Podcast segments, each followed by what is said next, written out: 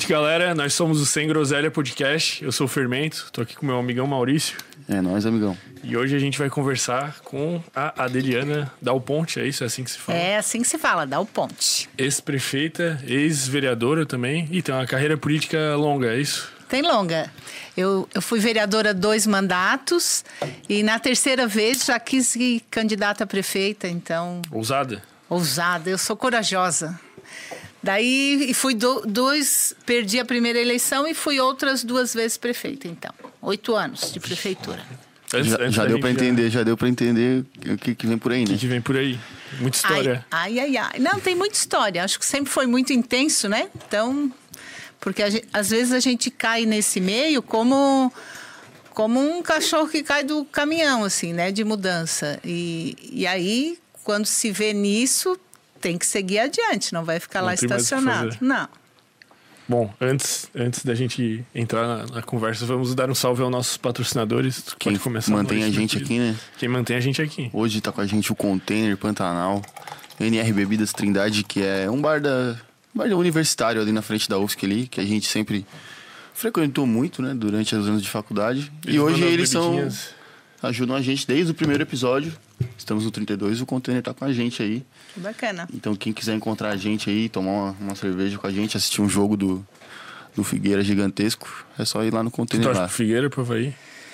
Não É assim, eu, é, não. Eu, no começo, torcia pro Figueirense. Depois, arrumei um marido que é havaiano. Então, para não perder o marido, eu me mudei pro Havaí. O que, que tu acha né? disso? Então, assim, porque para que, que tu vai arrumar confusão dentro tá de casa? Pronto. Mas eu já fui no estádio do Figueira e já fui no estádio do Havaí. Ah, então, então tudo certo.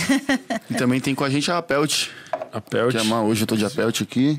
Inclusive temos um brindezinho aí. Tá bonito, né? Ah, depois pegar lá o Ramon, esquecemos do... Não, tá, do... ele tá separadinho ali, pô. É. Tem o... Que eles...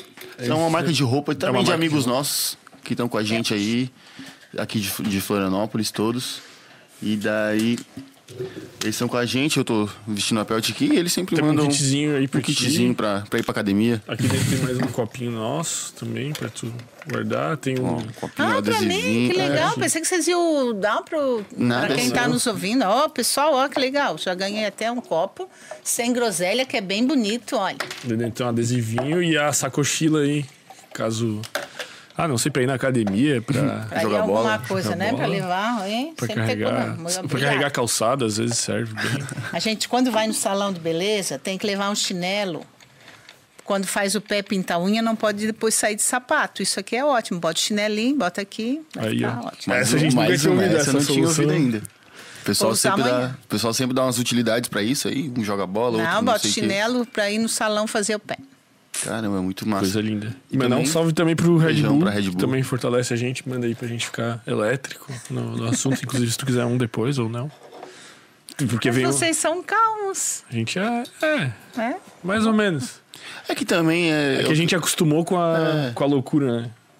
E 32, 32 episódios fazendo isso aí, uma hora tem que acostumar, né? Ah, daí fica calminho assim. No começo era mais, mais tenso, mas agora estamos bem. E é isso aí, e, eu acho, né? E tu também já acostumou com como é que foi o, os choques com os grandes públicos, assim, né? Que vem. Já teve algum discurso que tu ficou muito nervosa, assim? Sempre a gente fica porque tu não sabe como é que vai ser a recepção, né? Então sempre. Eh, dependendo da situação, enfim, porque pode ser um grande público para falar coisa boa e pode ser um grande público para dar notícias não tão boas. Então depende disso para ver o seu nervosismo. Mas é tudo é uma questão de costume, né? O 32 já não te fez ficar calmo e tranquilo, é do mesmo jeito a gente quando enfrenta as situações. Então, vai acostumando. Vai acostumando. Mas no começo era pior? Claro. É, imagina, né, se a gente voltar um pouco. Eu, eu fui vereadora morando na cidade seis anos. Como é que eu virei vereadora? O prefeito falou assim, ó, tu já ocupou muito tempo o cargo de secretária de saúde, que era isso que eu era no município. Então agora você tem que contribuir para a listagem das mulheres para uma campanha eleitoral, porque normalmente as mulheres são lembradas numa campanha eleitoral na hora de fazer a lista, já que a lei diz que um dos gêneros tem que ser 30%, né? Então não pode ser uma lista só de homens e uma lista só de mulheres. Então tem que um ser 70 e outro 30. Pode até ser 70 de mulheres e 30 de homens, mas isso tem que compor a lista de um partido. E aí é quando se lembram das mulheres. Nesse momento se lembraram de mim. Eu nunca pensei em ser política, porque eu sou, uma, eu sou engenheira, é, tenho mestrado em gestão de políticas públicas, então sempre gostei de trabalhar na área pública, em, sei lá, em governo, prefeitura, porque é uma boa oportunidade de tu prestar um trabalho é, para a sociedade inteira, assim. E, mas nunca pensei em ser candidata. E aí o prefeito falou na época, né? Ó, oh, ficou muito tempo aí, tem que contribuir. Eu falei, não, não, eu ajudo quem o senhor quiser. Não, tem que ser candidata para fazer um número. Não precisa se eleger. Mas aí também não, né? Também, Se é para fazer, faz. É, não, fazer direito. Aí eu fui a segunda mais bem votada da cidade. Na primeira já? Na, Na primeira, primeira, né? É, e como de... é que era a campanha, assim? Como é que foi os desafios, assim, de, de recurso? Ou era... A primeira coisa, a gente tem que saber como é que é a conduta da gente. Né? Então, primeiro eu olhei para mim, olhei para minha vida, só, tudo bem, né? Não tem nada que me desabone para poder expor as pessoas. Porque eu estou falando isso no ano de 2000, é, é muito tempo para trás. E, e aí achei que minha conduta é sempre muito retilínea e fui candidata com tranquilidade. Assim, tinha uma bandeira para defender, que era a área da saúde, e, e, de uma forma não só de falar no de, de falar da boca para fora era era algo que eu tinha trabalho para mostrar e foi uma eleição bem bacana assim a, a, não o, faltando uns dois três dias um amigo falou nossa quem são teus cabos eleitorais? Eu falei nenhum não tenho é o povo sim.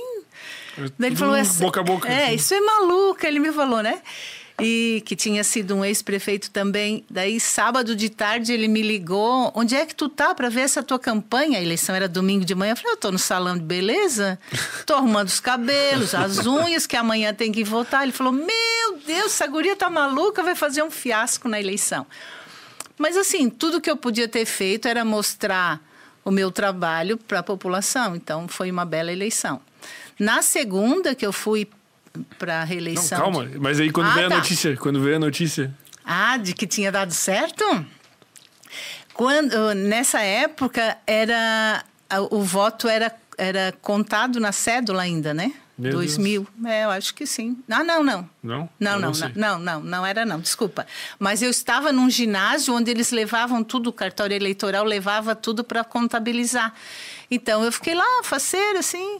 E, e aí Mas já eu... sabia que ia, que ia se eleger? Não, porque como é que tu vai saber, né? Mas tu tinha uma sensação de que tu Boca ia bem, né? assim, não, não? Do dever cumprido, assim, que eu tinha conseguido fazer uma eleição bem, que eu tinha sobrevivido, porque para uma mulher é mais difícil hum. fazer uma eleição. É, eu não tinha recursos financeiros, então era, era mesmo uma grande equipe que resolveu abraçar. E, e eu estava lá nesse ginásio, que era o ginásio do, do SESC ali em São José. E aí o prefeito, que estava concorrendo à reeleição, me ligou, e daí? Fez uns, uns mil votos? Eu falei, ah, acho que deu. Ele falou, não, mais. Uns mil, eu falei, ah, uns mil e cem. Ele, não, mais. E aí ficou... Daí quando ele me ligou, eu vi que tinha dado certo. Porque a gente é, arrancava da, das paredes a, a erésima, né? Que é aquela lista que sai da urna eletrônica. Somando. E aí a gente fez paralelo uma contabilidade. Então, estava um número bem acentuado, mas tudo depende de quantos outros vão fazer. Então, tem Sim. que ficar esperando até o final da lista. Foi muito emocionante, foi muito legal, mas também com um sentimento de responsabilidade que se aumentava, porque olha só quantas pessoas confiaram em você.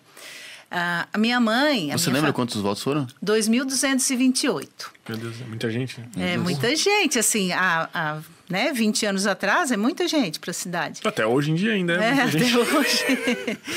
Mas daí a minha mãe, quando eu, né, nunca ninguém imaginou eu, eu, eu eu política, enfim. Daí ela falou assim: Nossa, eu acho que eu vou transferir meu título para São José. Eu falei: Por que, mãe? Ah, porque você mora aí sozinho, então você vai ter um voto, pelo menos pode ter o meu também. Daí seria dois votos. Foi muito bacana. Foi, foi uma, uma foi uma caminhada muito alegre, muito tranquila, mas sem ninguém conhecendo nada de política, assim. E eu acho que isso que fez uma grande diferença. Uma coisa bem pura, assim. Tipo, Sim. Loucura, né? Tinha, loucura também. É, tinha um- uns- umas outras pessoas que eram candidatas e com uma, né, com uma estrutura muito grande, assim. E eu fazia campanha, eu, motorista e uma assessora. É, só, num gol branco. E a gente corria tudo. Pam, pam. E, e chegava de noite, como era né, uma menina muito mais jovem do que agora, é, eu ia embora cedo, assim. A eleição, para mim, a, a campanha acabava às 11h30, meia-noite no máximo. E, e na esquina da minha casa tinha um bar que ficava muita gente, né? E aí eles ficavam lá e paravam o meu carro. Disse, É, tu vai fazer um 300 votos. Tu vai fazer um 400 votos. Depois de eu ter trabalhado um dia todo, assim. Então, foi algo... Foi uma pressão desnecessária. Só que a pessoa que me infernizava, daí ela ficou minha suplente, assim. Porque ele dizia para mim, eu vou fazer uns 5 mil, tu vai fazer um 300. Eu falei, ah, legal. e aí, depois, ele acabou sendo meu suplente. Vixe, Maria. É. Mas eu fiquei pensando é, que é um mundo, querendo ou não, de tantos interesses e coisas por trás envolvidas. E você falou que saiu do nada, não tinha um passado político, não, Não. tinha uma equipe forte. E da onde surgiram esses 2.228 votos? Foi na, na- por causa da sua pessoa, da sua proposta? Do... Foi do trabalho que eu já tinha realizado. Eu, eu era secretária de saúde do município já há seis anos. Que foi o tempo que eu fui morar em São José, né? Eu fui só para ser secretária de saúde, pela minha experiência, pela, pelo meu conhecimento técnico. Então, eu fui para ser secretária de saúde e não existia serviço nenhum no município. Então, a gente começou a montar o serviço. E isso deu visibilidade. As pessoas respeitaram o meu trabalho e, e perceberam a diferença do que é alguém para defender a saúde, né? Então, ah, como eu sempre fui muito dura, talvez, ou não sei se é isso que se chama dura, mas é que é, se eu dissesse não para um caso, é, todos os iguais seriam não. Então, eu não fazia diferenciação entre as pessoas para dizer o sim, né? E aí, isso, as, ah, que- os candidatos achavam que isso não dava voto, porque eu dizia muito não durante a caminhada. Por exemplo, não, não furava fila para ninguém ser atendido. Então, eu disse muitos nãos durante o meu trabalho. Só que, como os nãos eram é, de uma forma correta para fazer todo mundo entender o que estava acontecendo, isso reverteu em voto. Então, durante a campanha toda, as pessoas me diziam: a senhora não sabe o que a senhora fez para o meu filho. Eu digo, oh, meu Deus, o que será que eu fiz? Não, salvou, né? Salvou, encaminhou, não sei o quê. Então, foi muito legal, assim, foi uma experiência que, que me deixou muito sensibilizada. E aí eu descobri que eu gosto de política, que eu gosto dessa vida pública. Então eu priorizo isso, eu deixo de fazer outras coisas porque eu gosto é disso. Descobri, me achei. Talvez esse teu direcionamento, assim, de dar- dizer não pra várias coisas e ser mais direto tenha a ver com a formação de engenheiro. Talvez É, seja uma coisa é, mais. pode ser, pode Nós ser. somos engenheiros também. É, e não é assim, assim, é Um pouco matemático, mais né? direto, Não, né? É, e mas é porque as pessoas têm que ser tratadas de uma forma igualitária, é isso que eu achava. Então, como é que faz? Eu, eu monto um serviço de saúde e todas as consultas médicas eu vou dar para o meu amigo? Não, né? Não. Então, não, né? Mas Então, não é o que rola sempre, É, né? então. então, essa foi, naquela época, a grande diferenciação. Tu falou que quando tu assumiu como secretária, como é que era antes e como é que foi depois, assim, tipo... Porque a, a- a saúde aqui na, na região antigamente era... Era nada. Era nada, Né? Então, principalmente São José. Quando eu, eu morava em Blumenau, então eu vim só para ser secretária de saúde.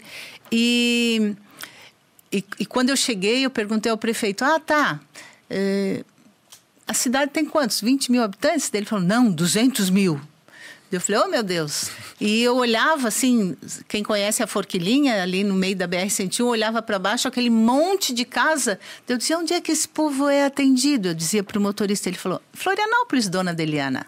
Tá, e esse bairro aqui grande, aonde é que é atendido? Florianópolis, dona Deliana. Então, São José não tinha um serviço de saúde. Qualquer coisa que a gente eh, fosse implementar ou implantar também já faria uma grande diferença. É, eu tinha, é, quando eu cheguei à secretaria, tinha alguns poucos serviços com 86 funcionários. Imagina para uma cidade de 200 mil habitantes ter 86 funcionários na área da saúde, entre médicos, dentistas e, e técnicos de enfermagem. Então, serviço nenhum para a cidade, né? E realmente se ocupava a capital, era a referência, era Florianópolis. Mas veio a municipalização e veio a obrigação dos municípios de, de montar serviço. E o prefeito, na época, tinha sido caçado e o vice. Quem que era? Era o seu Germano Vieira, tinha sido caçado e assumiu Gervásio Silva, que faleceu há pouco, né? É, e ele começou a fazer muitas obras na cidade, muitas, muito asfalto, fez campanha de São José, quem somos, o que queremos, para desenvolver a autoestima da cidade. Então, estava fazendo muitas, muitas ações e menos na área da saúde. Daí ele foi no secretário de Estado e falou: Olha, estou fazendo tudo, estou arrumando escola, mas a minha saúde é muito ruim.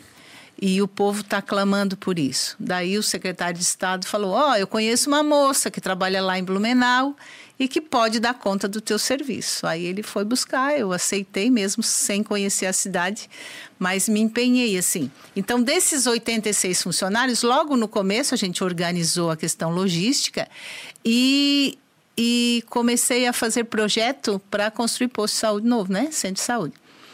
É, iniciamos uma construção num bairro que eu mesmo fui medir o terreno com uma trena, né? Para escolher onde seria. E aí, aí um dia chegou uma funcionária e disse: Nossa, está sendo construído um hospital lá no Picadas do Sul. Eu falei: Não, é o nosso centro de saúde. Ele falou: Não, não, a senhora não sabe, é um negócio enorme. Eu falei: Sim, é o nosso centro de saúde. Então, nem os funcionários acreditavam que era possível. Então, hoje eu tenho muita tranquilidade de dizer que todas as unidades de saúde que tem em São José, exceto a da Colônia Santana, porque foi construída uma maior, Todas elas, ou eu construí como secretária de saúde ou como prefeita. Todas as unidades que tem lá. E então, são eu... quantas no município hoje? Ah, tem um bocado, tem, sei lá, umas vinte e tantas, trinta. Nossa Senhora. É. E tem um. Então, a, a, saúde sempre foi muito próxima, assim, da minha vida. E olha que eu sou engenheira, né? Mas me especializei na área. Mas, então, eu fiquei pensando isso, voltando um pouco no, no, na linha do tempo.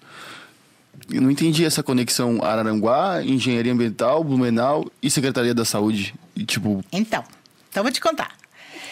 É, eu me formei em engenharia, eu, eu sou, é, minha família é de Araranguá, né? eu nasci no Timbé do Sul, minha família foi morar em Araranguá muito cedo e com 16 anos eu vim estudar aqui na capital. Aí passei para engenharia e fui fazer engenharia. Quando acabou em, nove... em 83, nem vocês nem tinham nascido, né? Não. Então, 1983, eu voltei para Araranguá para devolver o meu serviço para a cidade, porque não era comum, não tinha faculdades como tem agora em tudo quanto é, né? em tudo quanto é município, assim. Então, eu queria voltar para minha cidade. E fui trabalhar na prefeitura como engenheira é, sanitarista e ambiental. E daí comecei a fazer rede, de, rede pluvial, rede de esgoto, enfim, fomos trabalhar, trabalhava na rua, é, com vigilância sanitária, enfim, com tudo o que pudesse aparecer. É, daí, em 84, 85, começou um movimento da reforma sanitária, que era é, estender a saúde para todos, porque até então só quem tinha direito de ir num centro de saúde ou, ou numa área hospitalar era quem tinha uma carteira assinada. Não, as, as, pessoas não poderiam ser atendidas. Só existia em cada município, nos maiores, um que chamava posto de saúde que era do Estado. E, o, e as outras pessoas daí ou tinha que ir para aquele único posto de saúde do Estado ou tinha que pagar a consulta ou se tu tivesse uma carteira de trabalho. Daí tu era atendido no INAMPS. Era lei municipal isso? Não, isso, é, isso era o nosso país, o país? antes da Constituição Federal. Meu Deus. Então, 80 isso... e poucos isso, antes de 88. É, antes, assim, em 78 começou essa reforma, né, que a gente chamou de reforma, movimento da reforma sanitária. E, e eu me engajei nesse movimento desde então. É, em 1984, eu era, eu era engenheira da prefeitura de Araranguá e aí começou esse movimento do INAMPS de tentar descentralizar para as prefeituras. Aí o prefeito me nomeou é, em 1985, ato número 1. Um, cria a Secretaria Municipal de Saúde de Araranguá. Número 2, nomeia a Adeliana para secretária de saúde. Ah, beleza. Não tinha nada, nem o serviço e, e, só um sonho de que isso era possível acontecer. E a gente foi construindo, o movimento no Sul era forte dessa reforma sanitária. E depois, se vocês forem olhar, teve a oitava Conferência de Saúde, que foi um marco, que o que se resolveu na oitava Conferência de Saúde é, foi um, foi o, a base para a Constituição Federal escrever a, o, o, o, capítulo da saúde. Então, antes da Constituição, quando foi criado o SUS, a gente teve uns movimentos que foi primeiro a Ação Integrada de Saúde, que chamava AIS, depois o SUDES, para depois virar o SUS e todo mundo ter direito. Meu Deus. Eu, achei que o SUS sempre tinha, sempre não, existiu. Não, não teve não. É, então foi muito, foi algo muito trabalhado com os profissionais de saúde e, e e também pela falta de outros profissionais, né? Pelo meu jeito de se meter em tudo quanto é canto, porque era muito jovem, gostava, gostava de trabalhar como eu ainda gosto. É, eu, eu, acabei virando secretária de saúde e acabei depois sendo uma referência, porque quem começa um serviço é, entende, né? Entende das coisas. E aí, é, durante muito tempo, é, quando eu fui secretária de saúde, eu fui presidente do COSEMES, que é o, a, o Conselho de Secretários Municipais de Saúde de Santa Catarina. Então, eu fui presidente quatro anos. As leis, a gente sentava com o ministro para ajudar a escrever leis. Nossa. Então, foi um movimento muito forte e é por isso que, que eu acabei, depois saindo de Araranguá, devem ser assessora do secretário de Estado na área da saúde e para Blumenau também, já fui eh, coordenadora da Regional de Saúde de Blumenau, fui coordenadora da Regional de Saúde de Araranguá, e é por isso que eu acabei parando em São José. E, e tu que passou tipo, por todo esse sistema tipo, de nascimento praticamente foi, do SUS. Foi, foi. O que tu acha do jeito que ele tá hoje, assim, do que ele se tornou? Tu se sente, tipo, satisfeito? Era o que vocês idealizavam? Ou tu acha que tem muitos problemas? Qual é a tua opinião hoje sobre o SUS 2021? É, o SUS é um sistema que ele precisa ser defendido. Porque o que, que aparece sempre no, nas grandes mídias? Aparece a emergência do hospital. Mas o SUS é muito mais do que isso. Né? Todos os transplantes são feitos pelo SUS, todo o atendimento médico é feito pelo SUS, medicamento é do SUS, tratamento de câncer é do SUS. Então, a gente tem alguns gargalos que ainda precisa aprimorar muito. Mas, é, se você olhar um pouco para trás, né, 20 anos para trás, não, não se tinha absolutamente nada. Então, cresceu bastante. É claro que tem gestões e gestões, tem lugar que a gestão é melhor e faz o serviço ser melhor, e tem outros que não, que não chega a ser uma prioridade e acaba, e acaba é, dificultando um pouco. Mas agora vamos falar aqui da vacina. Né? Qual é o país que vacinou com a nossa velocidade? Se a gente tivesse vacina anterior, já teria tudo já estava todo mundo vacinado, porque a rede de serviços ela é muito ampla, ela é muito fortalecida, né? Não importa o tamanho do município, todo mundo tem o, o, posto que vacina e todas as vacinas, não é só essa, né? Então a gente tem um know-how muito fortalecido assim. É, depois, no meio do caminho, claro, foi, foi, foi aparecendo também quando se pensou uh, em ser um sistema igualitário para todos, a gente também discutia as questões básicas né? Não com tanta com tanta especializações. A gente queria, pelo menos, que todo mundo tivesse um atendimento básico de, de médico, de enfermagem, de dentista.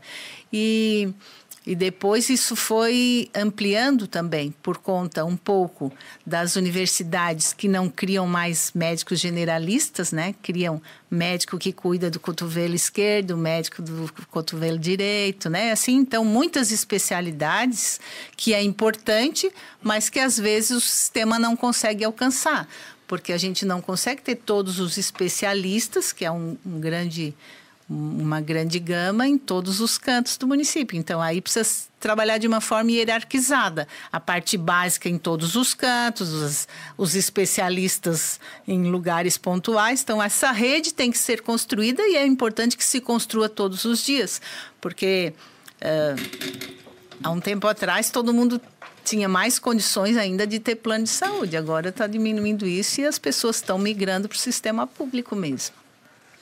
É isso que eu acho tipo um pouco confuso, né? Porque, tipo, mesmo a gente tendo um sistema nacional de saúde, né? Que teoricamente a gente é bem atendido. Aqui funciona super bem. Sim. Mas em estados que tem. É, em regiões que tem uma superlotação, acaba sendo complicado, né? Daí as pessoas têm que ter um, um uma instituição privada, tem que ter um sistema de saúde privado, mas ao mesmo tempo ela paga imposto e é descontado para suprir, mas não está sendo.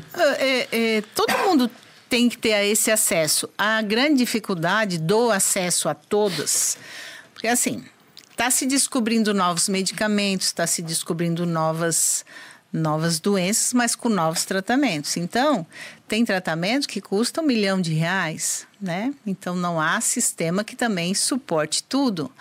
É, mas mas é, tem que fazer um investimento, porque quando a gente idealizou, era assim: o município ia ficar com a atenção básica, o Estado ia ficar com a parte de especialistas e a União ia ficar com a rede hospitalar. Inicialmente era isso. Depois, o a União resolveu descentralizar tudo, né? Então, até os hospitais que eram delas passaram para o Estado. O Estado tinha umas policlínicas que passaram para os municípios. Então, hoje, a grande, o, o, a grande carga está na mão dos municípios. Então, os municípios que têm que dar conta desse serviço e, e, nós conseguimos, depois de muito tempo, colocar na Constituição Federal que tinha que investir 15% em saúde, né? Quando eu comecei a ser secretária, era 1% do orçamento era para a saúde. É, agora que eu fui prefeita, eu, eu colocava 28% do dinheiro das, da, da cidade na saúde, porque eu sabia que era isso que mais a população precisa. Então, é um sistema sempre em construção, né? Não está pronto. A gente idealizou uma coisa, mas ele não está pronto. Porque depois foi entrando transplantados, depois foi entrando outras necessidades da população. E o que, mas quem faz a regulamentação geral, assim, do, do SUS é o, é o federal ou é, passa pelo Não, é, município é, também? É, tri, é tripartite, né? Aqui no estado, para organizar as questões, existe uma mesa, chama CIB, Comissão Intergestora Bipartite. Aí na metade da mesa senta secretários municipais de saúde, que são seis, representando o Estado todo, e na outra parte a administração da Secretaria de Saúde do Estado. Então, os assuntos têm que ser discutidos ali. Do mesmo jeito na União, tem, senta numa mesa tripartite, a União, os estados e o município. Né, para resolver as coisas maiores. E aí cada um bota uma parte do dinheiro no bolo, mas uh, os municípios estão ficando com a parte maior, estão desembolsando mais. Sim para poder manter Eu o serviço. Tá, e o que, que, tu acha que seria o ideal para o SUS? Assim, o que, que falta? Falta em muitos, em muitos lugares falta gestão, em outros tantos falta dinheiro, porque tem que ser uma prioridade, tem que botar dinheiro na conta, né? Ninguém faz uma boa saúde se não tiver dinheiro. Então, quando eu, eu fico bem preocupada quando eu vejo assim, né, tanto o estado quanto os municípios fazendo continha de que tem que botar só o obrigatório ali se é uma prioridade, ele tem que ser prioridade também na parte de dinheiro. Tem que analisar o que, que é, o que, que, é mais importante, o que que, que, que vai fazer melhor para o povo, né? Uhum. Mas hoje, Santa Catarina, 2021, porque eu conheço a realidade sul de Santa Catarina, né? Que eu sou daqui, não conheço dos outros lugares do Brasil. Como que é, é Santa Catarina tem um bom SUS? Tem um bom SUS. Tem um bom SUS. Santa Catarina tem. Tem é, muitas questões ainda da, da distância. Por exemplo, uma pessoa que mora, né, um, é, agora começou a descentralizar mais, mas há um tempo atrás tinha que vir, e hoje mesmo você vai nos hospitais aqui da Grande Florianópolis, vem gente do estado todo ser atendido aqui. O que, que seria importante? Que a estrutura que tem aqui pudesse estar distribuída em todas as regiões porque aí nós não íamos ter essa, esse esse, esse Tanta gente- primeiro esse monte de ambulância transitando, por um outro lado as pessoas precisam do atendimento. Se o atendimento está centralizado aqui, é aqui que elas têm que vir. né? Então essa descentralização seria algo bem importante. Já já teve em situação muito pior, mas eu acho que tem que avançar. Essa é, colocar em cada região do estado a estrutura hospitalar e não precisa ser própria, pode ser contratado, né? Como é o caso aí, vocês viram agora nos casos de UTI, a União, né? Pela área ser hospitalar, a União eh, pagava as, as UTIs mesmo em leitos de hospitais privados, né? Para para o atendimento da população. Tu acha isso uma alternativa válida? Sim, Bem sim, boa? claro que sim. É Claro porque que tem sim. gente que é totalmente contra qualquer coisa, tipo, Não. que envolva privado e Não, acho que não. É, eles trabalham de uma forma complementar. Isso também está previsto na lei, né? Porque não tem, nós temos em Santa Catarina municípios muito pequenos. Então, né, com 1.500 habitantes, esse prefeito não vai ter um cardiologista, um não sei o quê, todos os, os especialistas necessários, às vezes, para atender duas, três pessoas. Então, é preciso regionalizar. Então, esse atendimento fica numa região para a população daquela região vir aqui. O problema é que a gente faltou investimentos durante alguns anos nessa, nessa rede, então continuam vindo a Florianópolis. Então, o, o- no SUS existe o fator de credenciamento. Então, se credencia um hospital ou uma clínica para prestar aquele serviço. Eu mesmo em São José contratei clínicas assim, credenciando. Então, ó, eu compro de você é, 5 mil exames. E aí, eu, o posto de saúde determina a pessoa que vai lá na clínica fazer o exame. Ah. Aquela. ah, foi uma. Não sei se foi uma política em si ou se foi só um projeto da, da época do, do Luiz Henrique, governador lá, que era muito descentralização, né? A pauta dele, né? Isso envolvia só mobilidade ou tinha saúde, tudo isso que você falou na época? É, tinha, mas era assim. Acho que foi exagerada a dose, né? Então, existia secretarias regionais, mas a secretaria é importante que ela existisse, porque, claro, vamos pôr de Chapecó, tinha uma secretaria lá com todos os órgãos de governo para não precisar o prefeito vir aqui. Só que o que faltou foi descentralizar o orçamento. Porque aí a secretaria, por exemplo, de Criciúma, teria que um orçamento X para atender as demandas da região. Aí o governo estaria presente de verdade, né? Senão ficou um. Claro, foi um movimento político importante para o Estado ser integrado, mas faltou mandar junto com a estrutura O dinheiro. o dinheiro. Daí também não. Tanto que foi acabado, porque ele se tornou, no, né, no decorrer do período, quando ficou esvaziado, não tinha recurso, só para ter funcionário também não servia. Daí, para só receber o ofício do prefeito mandar para cá, também não precisava mais. Então, por isso, ele acabou sendo desativado, as secretarias. Mas então a saúde do estado de Santa Catarina passa por Florianópolis sempre. Não, já eh, ainda tem, ainda tem muita estrutura que vem para cá. É claro que foi credenciado serviços importantes de hemodiálise no estado todo, que antes era concentrado aqui, é, né? Então, é, cardiologia tem muitos lugares já fazendo cirurgia cardíaca, porque senão vinha para o Instituto, São, né? Instituto de Cardiologia de São José. Mas é, tem que avançar sempre, porque as pessoas estão vivendo mais. Né? Há, há uns anos atrás a gente falava que 70 anos era uma pessoa já com, Com o pé na cova. com o pé na cova. Agora vou dizer para vocês que a minha mãe já tem 93 e ela está firme, né? Ela quer ficar mais tempo. Então isso também demandou com a população fi- vivendo mais tempo novos serviços, né? Os serviços deixaram as pessoas viver mais, porque quando sentiu teve socorro, pôde pôde ser atendido, então viveu mais, mas agora precisa sempre ser ampliado. Acho que a gente pode fazer um gancho e voltar pra tua linha do tempo da história. Depois a gente se perde mais em Então tá outras bom. coisas, porque tava interessante. Só deixa eu fazer um comentário. O meu pai, ela de sangue, como eu falei, ele veio fazer cirurgia aqui no de ambulância e tal, disso tudo que você falou, e foi É. tudo muito ótimo, adorei. É, Parabéns. É isso aí, tá- viu? É assim. Então, há muito teve. tempo atrás, assim, vamos, vamos imaginar antes do SUS, mesmo com todos os problemas que ele possa ter, né? Para você vir para cá, ou tinha que ter um, um valor de dinheiro bem acentuado, porque entra no hospital não sabe quanto tempo vai ficar. Então, é, é, era uma situação difícil. As pessoas conseguiram evoluir mais e, e eu acredito o, a longevidade nossa também pelo sistema de saúde que o país tem. E é claro que em Santa Catarina é diferenciado dos outros. A gente tem que reconhecer isso, porque.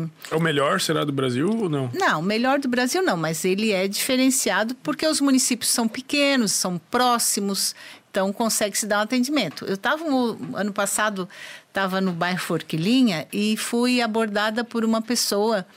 É, né, que ficou contente de conhecer a prefeita, mas que tinha vindo do Pará. Daí eu falei, ah, tá. Daí ela falou, meu Deus, prefeito, o serviço é maravilhoso. Eu falei, o pessoal reclama, né? o pessoal reclama um pouco dela.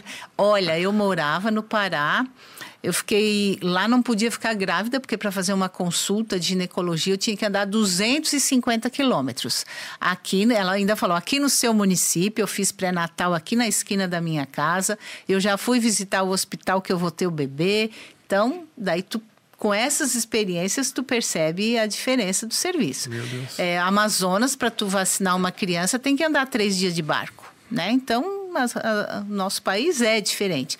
O nosso aqui é pequeno e, e tudo é muito próximo, a estrada tudo interligado, então acaba sendo diferenciado. Mas vamos lá, voltamos aonde mesmo? Não, mas estava bom. Meu pai também foi atendido no, no regional já, que também foi. Salvaram é, ele, quase. É, então, ah, é? É, e às vezes me deixa preocupada quando tem essa, essa notícia que o SUS é uma porcaria, né? Que parou agora com a pandemia, diminuiu muito isso, porque as pessoas normalmente que reclamavam nunca tinham entrado num centro de saúde. Sim. Outro dia, uma pessoa foi na Policlínica de Campinas, que está linda, reformada, falou: Nossa, pensei que era particular. Eu uhum. falei: Não, é.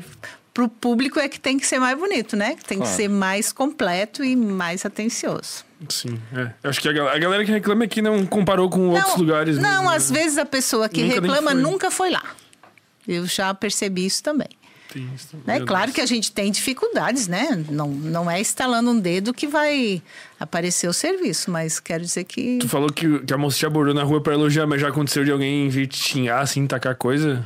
Não, tacar coisa não, mas. tipo, uh... o Amin, o Amin levou uma vez uma ovada não, na, na eu, Não, eu tô melhor então. Assim, eu tava saindo ano passado, enquanto prefeita, saindo de uma unidade de saúde tinha passado para ver como estava o serviço, que eu gosto muito de ir assim, né, em público, assim, presencial. Daí Mas eu... tu vai do nada, assim? Ou claro. Você passa lá para ver como é que claro. tá? Claro. Como é que vai ver se tá bom se tu não for lá ver? Né? Tá certo.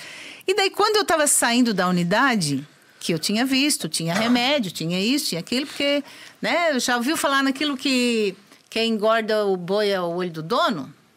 Não, acho que Puta, meu Deus, é assim. Eu não conheço esse ditado. Isso é um também. ditado assim, que quem engorda o boi é o olho do dono, de tanto que olha, cuida dele, né? Tem que estar tá de olho nas próprias coisas, mais ou menos. Claro, que aí não adianta vir me dizer que tá bom.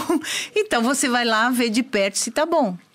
Se tá tudo direitinho conforme eu combinar. Eu vou, vou decorar essa frase para usar. É, então, eu, eu ia saindo, eu ia. Ah, então eu vou te dizer da onde que eu também que eu também levo sempre isso em consideração. Eu fui a Cuba, lá em 1997, como eu né, tinha um encontro, encontro cubano, e Cuba sempre foi uma referência na atenção básica e tal, eu fui lá ver. Daí cheguei lá, não, olha, mas não tinha nada com nada, assim, o esgoto jorrando a céu aberto, uh, os equipamentos que eles estavam usando em centro de saúde aqui eu jogava fora, porque aquilo ninguém nem não usava mais, era jurássico, Caramba. assim. Eu perguntei à médica, meu Deus, como é que a mortalidade infantil é zero? Daí ela fez o dedinho assim para mim e falei, porque a gente cuida. Então, às vezes, não é nem os equipamentos que você tem e a estrutura que você tem. É o, é o cuidado com você está acompanhando de perto. Eles Aí, têm muita proximidade com a população. Então, eu levei isso para mim. Então, assim, para saber se está bom, eu vou lá olhar de perto, né? É isso que me aproxima tanto da população também. Então, eu estava saindo de um centro de saúde e, e entrou uma pessoa. Ô, prefeita, isso está uma bagunça. Eu saí do carro e falei: pera, pera, volta aqui. Me diz aí que bagunça que tem que eu não vi. Me diz aí a bagunça. Isso era janeiro. Daí ele falou: Ah, é porque a saúde é uma porcaria. Eu falei: Não, diga-me pra mim, aonde, né? Diga aí aonde é que tá a porcaria pra eu arrumar. Ele era um senhor, assim, de uns 70 anos, daí ele tinha um monte de exame na mão, daí a enfermeira já veio, né, toda nervosa.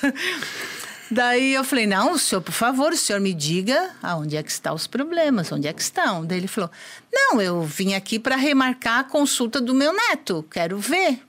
Daí eu falei, e o que, que aconteceu? Daí abri ali, ele tinha atendido o neto no dia 18 de dezembro, entrou Natal, entrou Ano Novo, era 5 de janeiro, ele já estava trazendo o resultado dos exames para o médico ver. Então não era uma bagunça, né? Eu falei: "Ah, mas se o senhor foi atendido ali, já está com o exame na mão, já vai mostrar para o médico aonde é que está o problema dele?" Ah, pensando bem, né? eu falei: "Não, mas o senhor me diga. Ah, porque não tem urologista aqui no posto?" Eu falei, ó, oh, mas aí vamos combinar. O senhor precisa de uro urologista. A, a senhora ali precisa de cardiologista. O outro precisa de otuísta.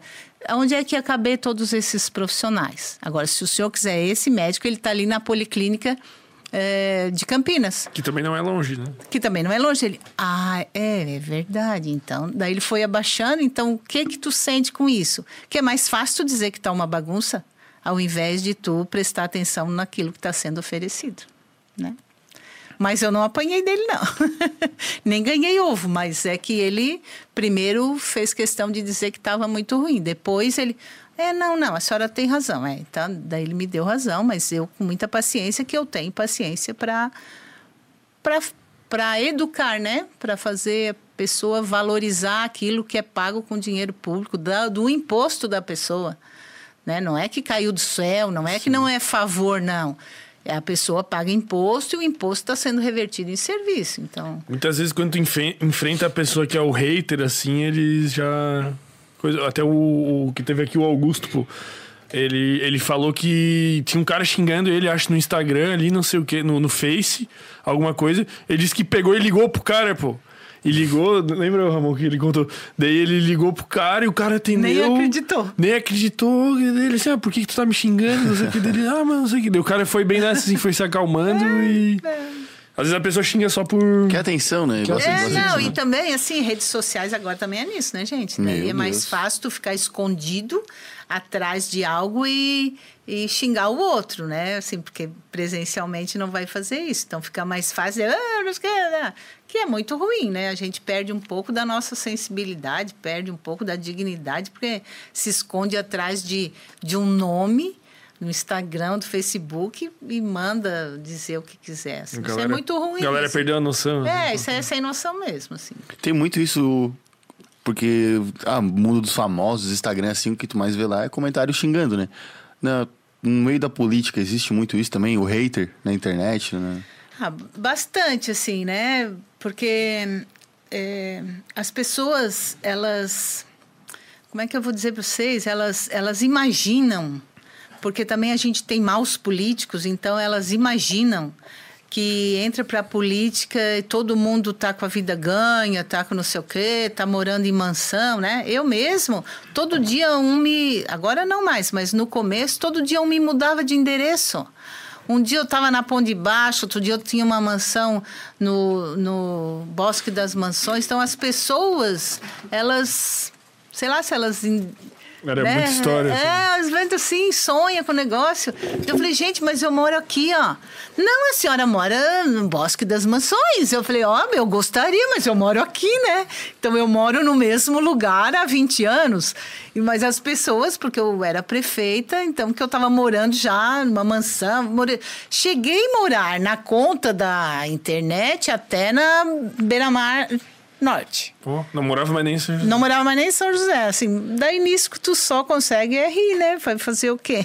Daqui a pouco eles descobrem o endereço mesmo. A gente ainda não tá com muito hater, né? Tamo bem. A galera gosta. Não, mas se tu for olhar os comentários, Temos, tem gente. Né? Deus do céu. Xingou meu nariz tu, né? falando que eu sou narigudo. Pois pô. é, uma coisa é, desnecessário, né, meu filho? pra quê, né? Falo do meu cabelo. Sabe que eu, eu tinha um. um... Vê qual a diferença da mulher ainda. Olha só. Sabe o que que é, teve um tempo que eles faziam book de quantas vezes eu estava com o mesmo vestido. Meu Deus. Meu Deus. Puta, agora eu me preocupei. É a primeira vez que eu repito uma camisa. Ó, Tepe. Hoje. É, Não, mas é. Mas agora. Me pegaram agora. Agora mas pegaram. é, é chique repetir roupa. Ah, é chique? Sim, porque daí você tá usando de uma forma consciente. Como assim? Ah, ecologicamente correto? Claro, é, não tem que ficar aí trocando muito, não. Mas aí fizeram, eu tinha um vestido de bolinha, fizeram book. Quantas vezes eu tinha usado o vestido de bolinha?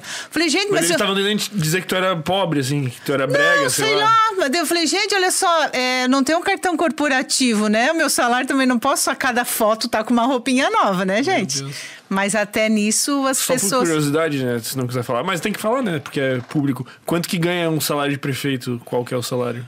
Ah, uns 22 mil reais. E difere de município pra município? Sim, Difere? difere.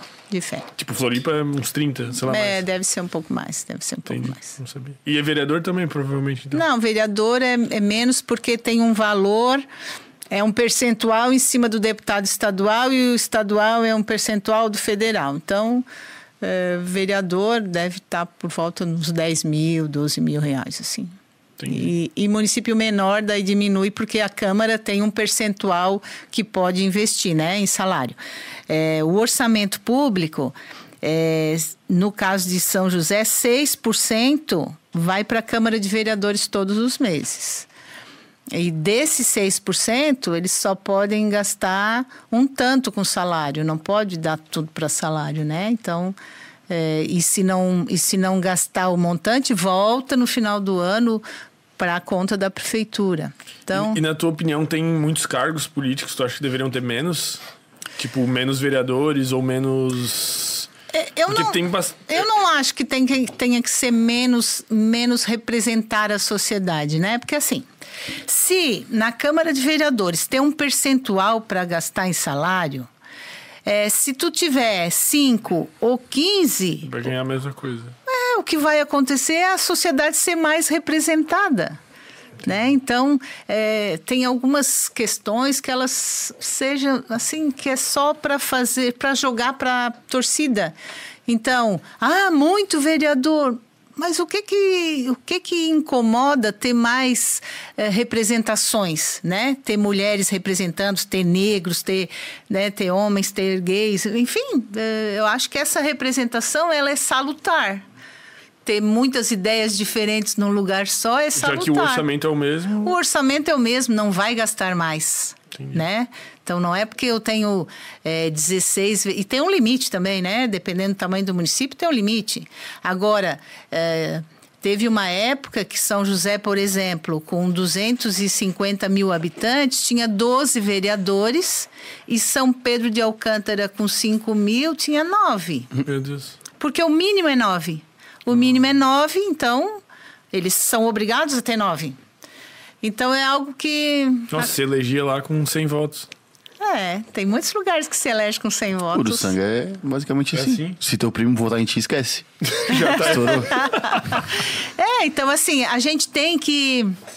é, tem que botar isso de uma forma muito mais clara, porque é muito melhor ficar batendo no político e dizer que é muito vereador, que gasta muito, que tem aquilo. Também não, não é bem assim, né? Um outro dia eu estava vendo uma defesa de que um gabinete não gastou nada e não sei o quê. Tá, tudo bem. É, só que o, tem que estar ali, o gasto tem que ser para trabalhar, para atender a sociedade. Né? Dizer que não, não gastou, por exemplo, com, sei lá, com papel. Ué, mas talvez esse papel fosse uma informação que chegaria na casa de alguém importante.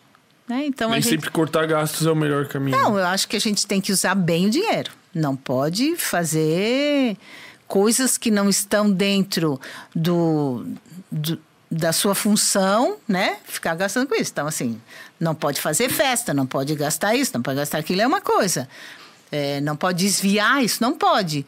Mas ter o recurso para trabalhar e levar para a população aquilo que ela espera de você, eu, eu não vejo problema nenhum. Tu. Eu acho que. Não sei se é assim, mas acho que era meio óbvio. A quantidade de vereadores e representantes não é de acordo com a população? É, mas tem um limite, né? Assim, o mínimo é 9 Isso. e o máximo 23, depende. Aqui no estado é 23, que maior deve ser Joinville, 23, eu acho. É, claro, São Paulo com a população outra é outra. Mas aí, é, nesse limite, tu podia escolher quantos, né? Ah, é? Se tiver uma cidade lá de 5 mil quiser botar 20, Não, daí também não. Mas, mas, assim, é porque é nove de tanto até tanto. eh, Agora eu não tenho de Tem cor, mas tem assim. umas faixas. Até 10 mil habitantes é tanto, Essa de foi a minha 10 a pergunta. 20 tanto, né? Então, assim, tem faixas de população e dentro daquilo tu pode escolher. Mas no caso de São José, podia entre. Eu não tenho mais agora na cabeça, mas vamos supor, de 12 até 17. Porque é, é entre 100 mil e 200 mil, ou, ou de 200 a 300. Então, tu pode ter 201 mil ou, ou 299 mil, né? Então, dentro desta, dessa faixa, poderia se escolher. são quantos em São José hoje? 12. Não, Não, são Mais? 17 Meu ou Deus. 19. 19, eu acho. que galera. Não, pessoal. É, tu- Para representar 258 mil habitantes. Nada mais justo, né? É, porque senão. é porque tem bastante regiões, né? São José É, que e, poderia e ser outra se cidade. for um número menor, vai ganhar só quem tem mais estrutura. Quem pode gastar mais numa eleição. Então, quando você abre o nome, dá chance de um representante do bairro estar lá, de um representante das mulheres estar lá. A gente falou, tá falando bastante de orçamento e tal. É, dentro, quando tu assumiu a prefeitura, tu conseguiu identificar, é, além de desperdícios de dinheiro, assim, coisas, Meu Deus, coisas, muitas coisas. muitas coisas ruins, assim, ou coisas tipo Muito. que não estavam legais, assim, tipo que tu chegou e tu viu, aqui tá rolando alguma coisa errada. Bastante, bastante. Assim, então depois eu, né, voltando à nossa linha, eu do, do tempo, vamos chegar lá. Então eu fui de novo vereadora em- até 2004, de 2000, não, de 2004 até 2008, e 2008 eu concorri à prefeitura.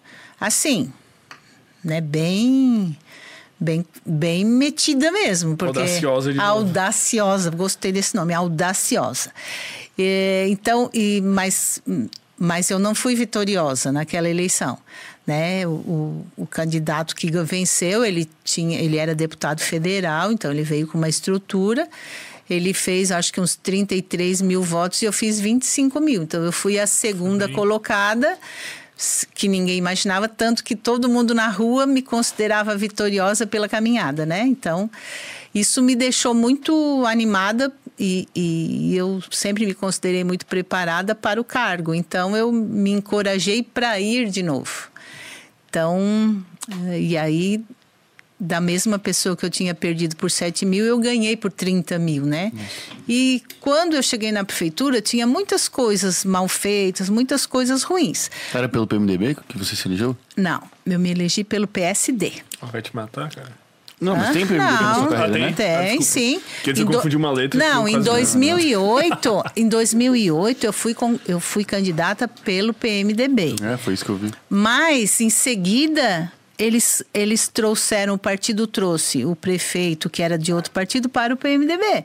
Então, se eu ficasse ali, eu não tinha chance nenhuma de concorrer, porque eles trouxeram o prefeito para ali. Entendi.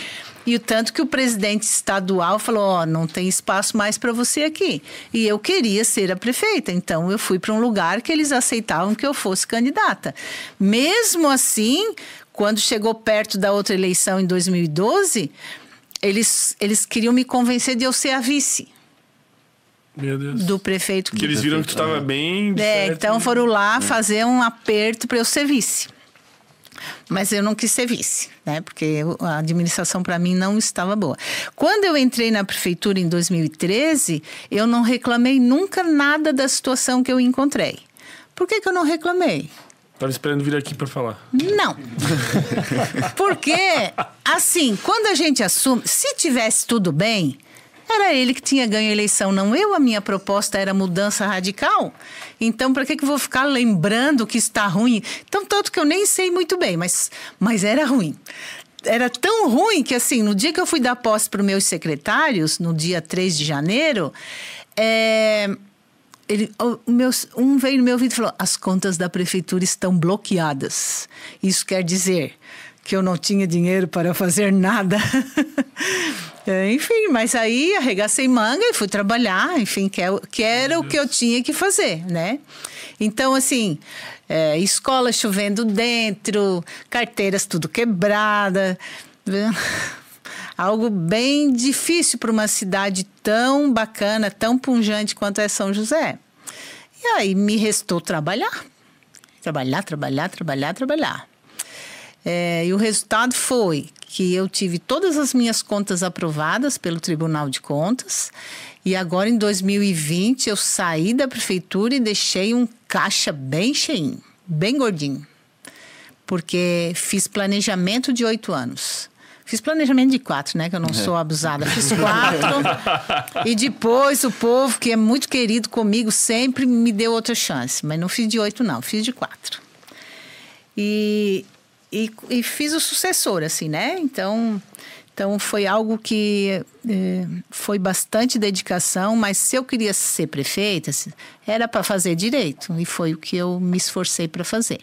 Faltou coisas, né? Assim, a pandemia me roubou um pouco meu planejamento, porque eu tinha outras intenções no último ano. Infelizmente, tive que mudá-las por conta da pandemia. Ainda mais você que tem o foco na saúde. É, né? então, assim, como... eu tinha uma programação toda de mais de uns asfaltos e tudo. E por que, que eu investi primeiro na saúde e na educação? Porque isso demora muito para dar o resultado, né? Uhum. Para uma criança, é, eu peguei o IDEB, que é o índice que mede a qualidade do ensino, tinha escolas nossas com 2,3. De 10? De 10. E eu entreguei com nota 7. E para fazer isto avançar demora muito. A saúde, para tu conseguir organizar, demora muito. Então eu investi primeiro nisso, que demorava muito, e deixei para os últimos anos o asfalto, que é só fazer e tá pronto, né? Não tem manutenção, não tem custeio do asfalto. Tu terminou a obra, tá pronta. Uma creche, tu abre a creche, tu paga o professor e paga a merenda todos os meses, né? Então, eu fiz esse investimento na saúde e na educação primeiro e deixei o asfalto por último. Chegou por último, deu uma pandemia que o que se gastava de luva num ano, eu gastei no mês, né? O que era no ano anterior, um ano para gastar aquele tanto de luva e de máscara, nós gastamos no mês de abril. E pensou álcool gel, haja álcool gel. Ai, asa, haja álcool gel. Então, daí eu me assustei com o consumo e segurei o dinheiro para a saúde. Então, deixei de fazer obras que eu gostaria de ter feito por conta da pandemia. Mas você conseguiu, no seu julgamento, contornar um pouco, agir da melhor forma já do, em relação ao Covid, a pandemia e tudo que aconteceu? É, todos nós fomos tomados de surpresa, assim, né? Mas é, é, o Estado fez o decreto na met no dia 17 de março e no dia 13 de março eu já uh, montei o serviço de atendimento ao Covid. Porque a minha equipe disse, ó, oh, tá vindo, vamos preparar. Então, no dia 13 eu já já montei um, equipe, um serviço exclusivo para atender doenças respiratórias, para tirar de dentro do posto de saúde, porque se aparecesse algum, pelo menos estava num uhum. lugar só e não espalhado e que deu um bom resultado, tanto que a gente ficou com os nossos números sempre muito menor do que o resto. É, dos outros municípios e também chamei pessoal das igrejas e dos eventos já na segunda-feira. E o decreto do governador foi na quarta seguinte, que era para a gente se preparar porque vinha por ali. Outro dia eu encontrei uma dona de uma casa noturna que ela falou: quando tu falou para nós, a gente te odiou e não entendeu. Depois a gente entendeu que se todo mundo tivesse se cuidado, né, podia.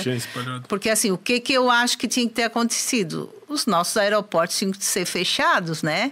Porque se tu segura o aeroporto, não ia vir a doença de eu fora. Eu penso a mesma uhum. coisa. tipo, começou os casos, a hora que veio segura. um pro Brasil, tranca tudo. Sabe que mata eu tinha ido visitar a minha sobrinha que mora na Alemanha no mês de janeiro. Voltei em fevereiro, ia ganhar bebê, a minha irmã não podia ir, eu fui. Peguei férias e fui. Eu cheguei no aeroporto, eu não sabia, porque né, eu tô na Alemanha lá, cuidando da bebê, eu lá vou ficar olhando o que está acontecendo no mundo? Eu não, ainda mais em alemão. Aí. Quer descansar? Não, quero lá, olhar, tudo bonito, pá. Cheguei aqui, passei por três aeroportos, ninguém me falou nada que estava acontecendo. Ninguém me perguntou nada de onde que eu estava vindo. E eu tinha passado é, na Suíça, que é vizinhozinho da, da Itália, que estava fervendo. Então, assim, eu mesmo poderia ter trazido sem saber. E quem trouxe foi o Di Ferreiro. Tá o primeiro caso de Floripa foi o. Foi de Ferreira. então, maldito. assim, né? Depois um casal que esteve na, na Itália. Enfim, mas ninguém foi instruído. Então, no primeiro momento, o que tinha que fazer era essa parte de vigilância epidemiológica, que é segurar as pessoas. Ou, ou eu sempre pensei. Tá vindo da onde, vai ficar dez dias separado, ou se cuida nisso. Assim, essa informação faltou para o nosso país, porque a gente podia ter segurado mais. Mas é que a galera não, não botava fé, né? Até agora tem não, gente que fala, é, não, nem existe é, vírus. É, né? mas assim, como eu perdi muitas pessoas próximas, eu acredito no vírus. Ah, eu, não, não então... eu não tive, né? Graças a Deus, me cuidei muito. Não tenho mais nem impressão digital de tanto álcool que eu passo na mão, mais ou menos. Mas, mas é algo para se acreditar, porque a gente perdeu muita gente próxima, assim, né? Sim. Isso é, é muito triste, muito ruim. Pessoas jovens, não foi, né? Como estava previsto só os mais idosos. Foi muito alta a taxa de mortalidade em São José? Agora, tu sabe que eu já não sei mais o número, né? Mas, mas não foi, não. Era, foi bem controlado e a gente tinha número de casos, inclusive, nós somos o quarto município do estado e ele nunca aparece em quarto, nem em número de casos, né? Porque a gente conseguiu ter um serviço bem. Que, que abordava com muita rapidez, isolava o paciente, enfim. Então, quanto maior o número de casos, é um dado bom? Porque quer dizer que tu está conseguindo diagnosticar? Também. Também, porque o que, que eu fiz? Eu comprei testes, muitos, no começo. É, fiz o serviço separado para não botar no mesmo centro de saúde que vai tratar de outra coisa. Então a gente separou bem para poder diminuir esse número. Então, em alguns momentos, a gente teve aumento de casos pelo número de testes, né? Mas não, não quer dizer que isso virou é, óbito. Sim. É bom, mostra, tipo, eficiência no diagnóstico. É, porque senão, ó, na minha cidade ninguém pegou Covid. Eu não analisei ninguém. É, não analisou ninguém. E também é assim, ó, todo mundo mandava pro estado, pro LACEN fazer o teste. Mas uh, o LACEN estava demorando muito, assim, 10 dias, porque eram muitos casos no estado, eles não tinham estrutura, então o governo do estado demorava 10, 12 dias para dar o retorno. Daí eu contratei um laboratório particular, que é isso que a rede pode fazer dentro do SUS, tu contratar um serviço de apoio, e eu contratei e dava o resultado em dois dias ou no, no outro dia. E isso fazia com que a pessoa soubesse que estava doente e ia se isolar, né? Porque em 12 dias aí a pessoa ah, nem sabia que estava doente. Já espalhou para todo é, mundo. Já espalhou. Mas acho que o pior já passou, né? Espero que sim. E voltando lá do, onde a gente estava no raciocínio, como que. Porque o que a gente vê hoje, infelizmente, todo dia, é que não é fácil ser mulher, não adianta. Todo não, mundo é sabe disso. E Sabe isso que eu em 2000 sempre... e pouco. Então, eu sempre, eu sempre, quando me pergunto assim, ai, você sofreu algum, algum, sei lá, discriminação, eu, ah, não, não, não sei o quê. Depois eu descobri que não é verdade, é porque eu sou meio folgada e eu ligo a primeira e passo por cima mesmo, assim, né? Tipo, dá licença que eu quero um lugarzinho para mim aqui. Mas é, mulher se você for olhar assim, porque eu não gosto de, de se vitimar, é muito ruim, né? Sim, sim. Assim, acho que a gente é, é capaz, a gente estuda, se prepara, então a gente só tem que ter a oportunidade de disputar. É, nas empresas, os maiores, as mulheres ocupam poucos espaços de direção, mesmo às vezes sendo mais preparadas, e quando ocupa o salário é menor. E isso é um negócio muito ruim, né? Se você, numa empresa, pagar diferente uma mulher e um homem, começa uma grande discriminação, mas a gente sabe que tem, os estudos mostram que, que o nosso salário é 25%, 30% menor do que do homem. É, na política, é ainda mais difícil.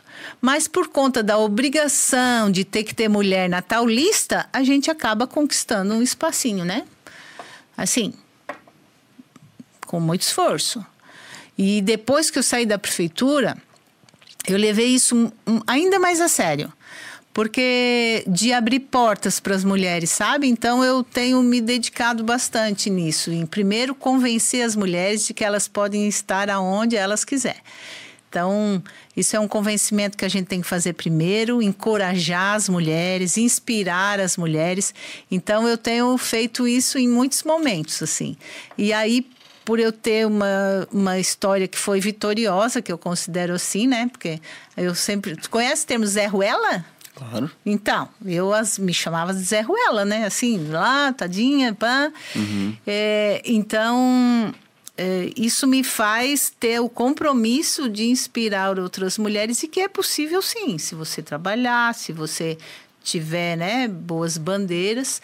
E eu acho que o mundo vai ser melhor se, se dividir os espaços que se tem entre homens e mulheres, os espaços de poder.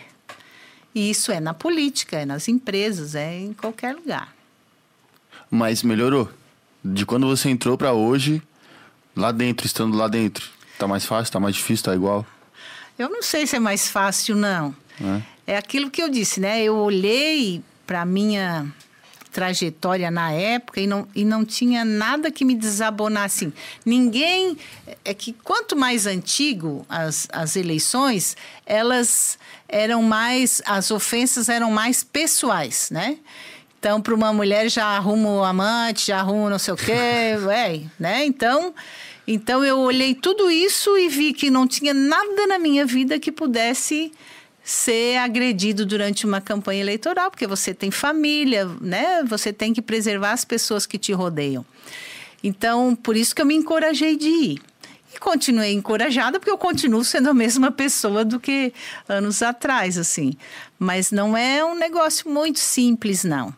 É, eu faço ouvido de mercador, faço de conta que não estou vendo algumas coisas, que não estou escutando, mas se tu senta numa mesa para opinar, tu tem que ter voz forte, porque senão tu não é ouvida, não. Já aconteceu algum caso, tipo, bem claro, assim, tipo, alguém, ai, cadê o prefeito de São José, assim, ai, quem que é essa? Alguma coisa assim? Ou... Não, não. Não, a galera... Quando eu...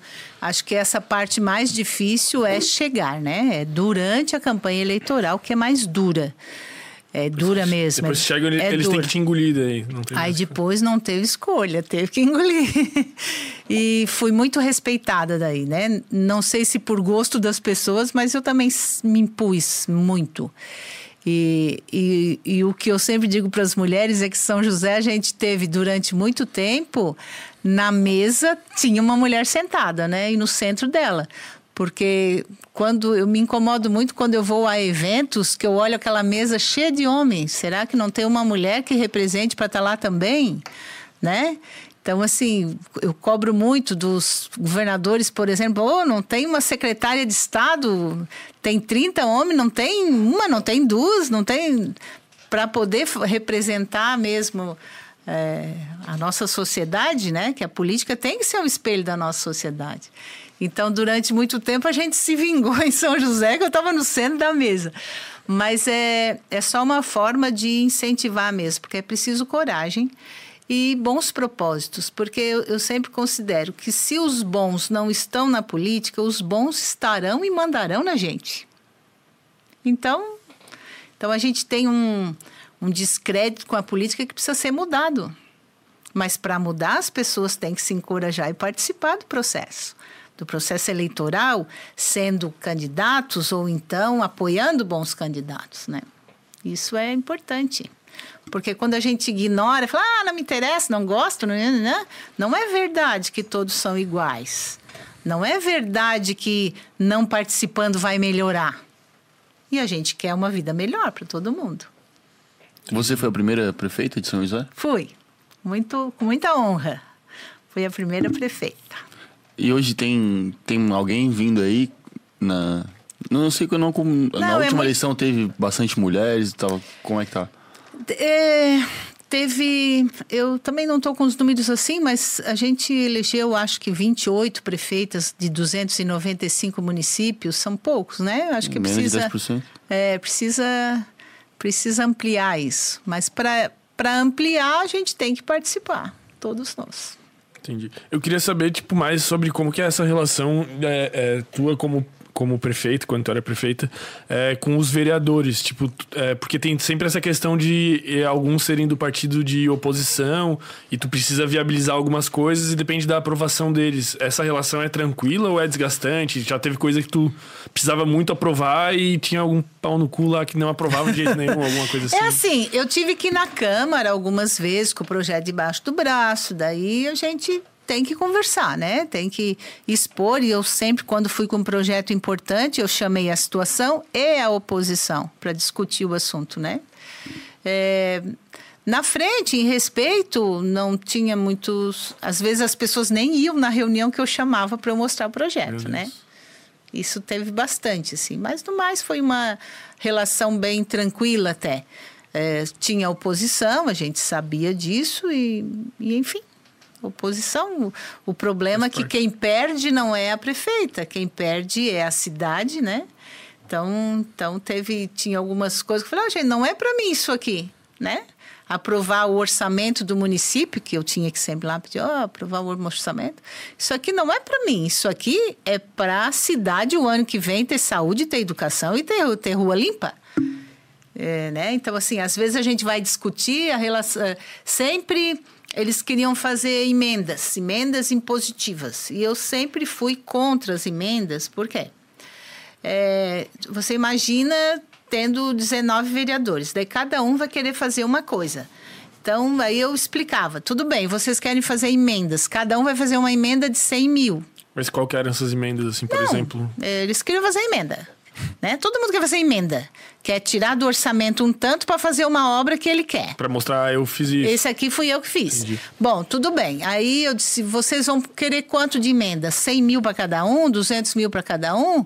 Tudo bem, então 200 mil para cada um. Já dava 3 milhões e 800 que ia tirar de uma grande obra. Daí, que obra você vai fazer com 200 mil reais? Você vai indicar é, para construir o quê? Um não dá pra fazer quase nada. Uma rua. Não vai fazer a metade da rua. E aí eu vou ser responsabilizada porque eu comecei uma obra e não terminei.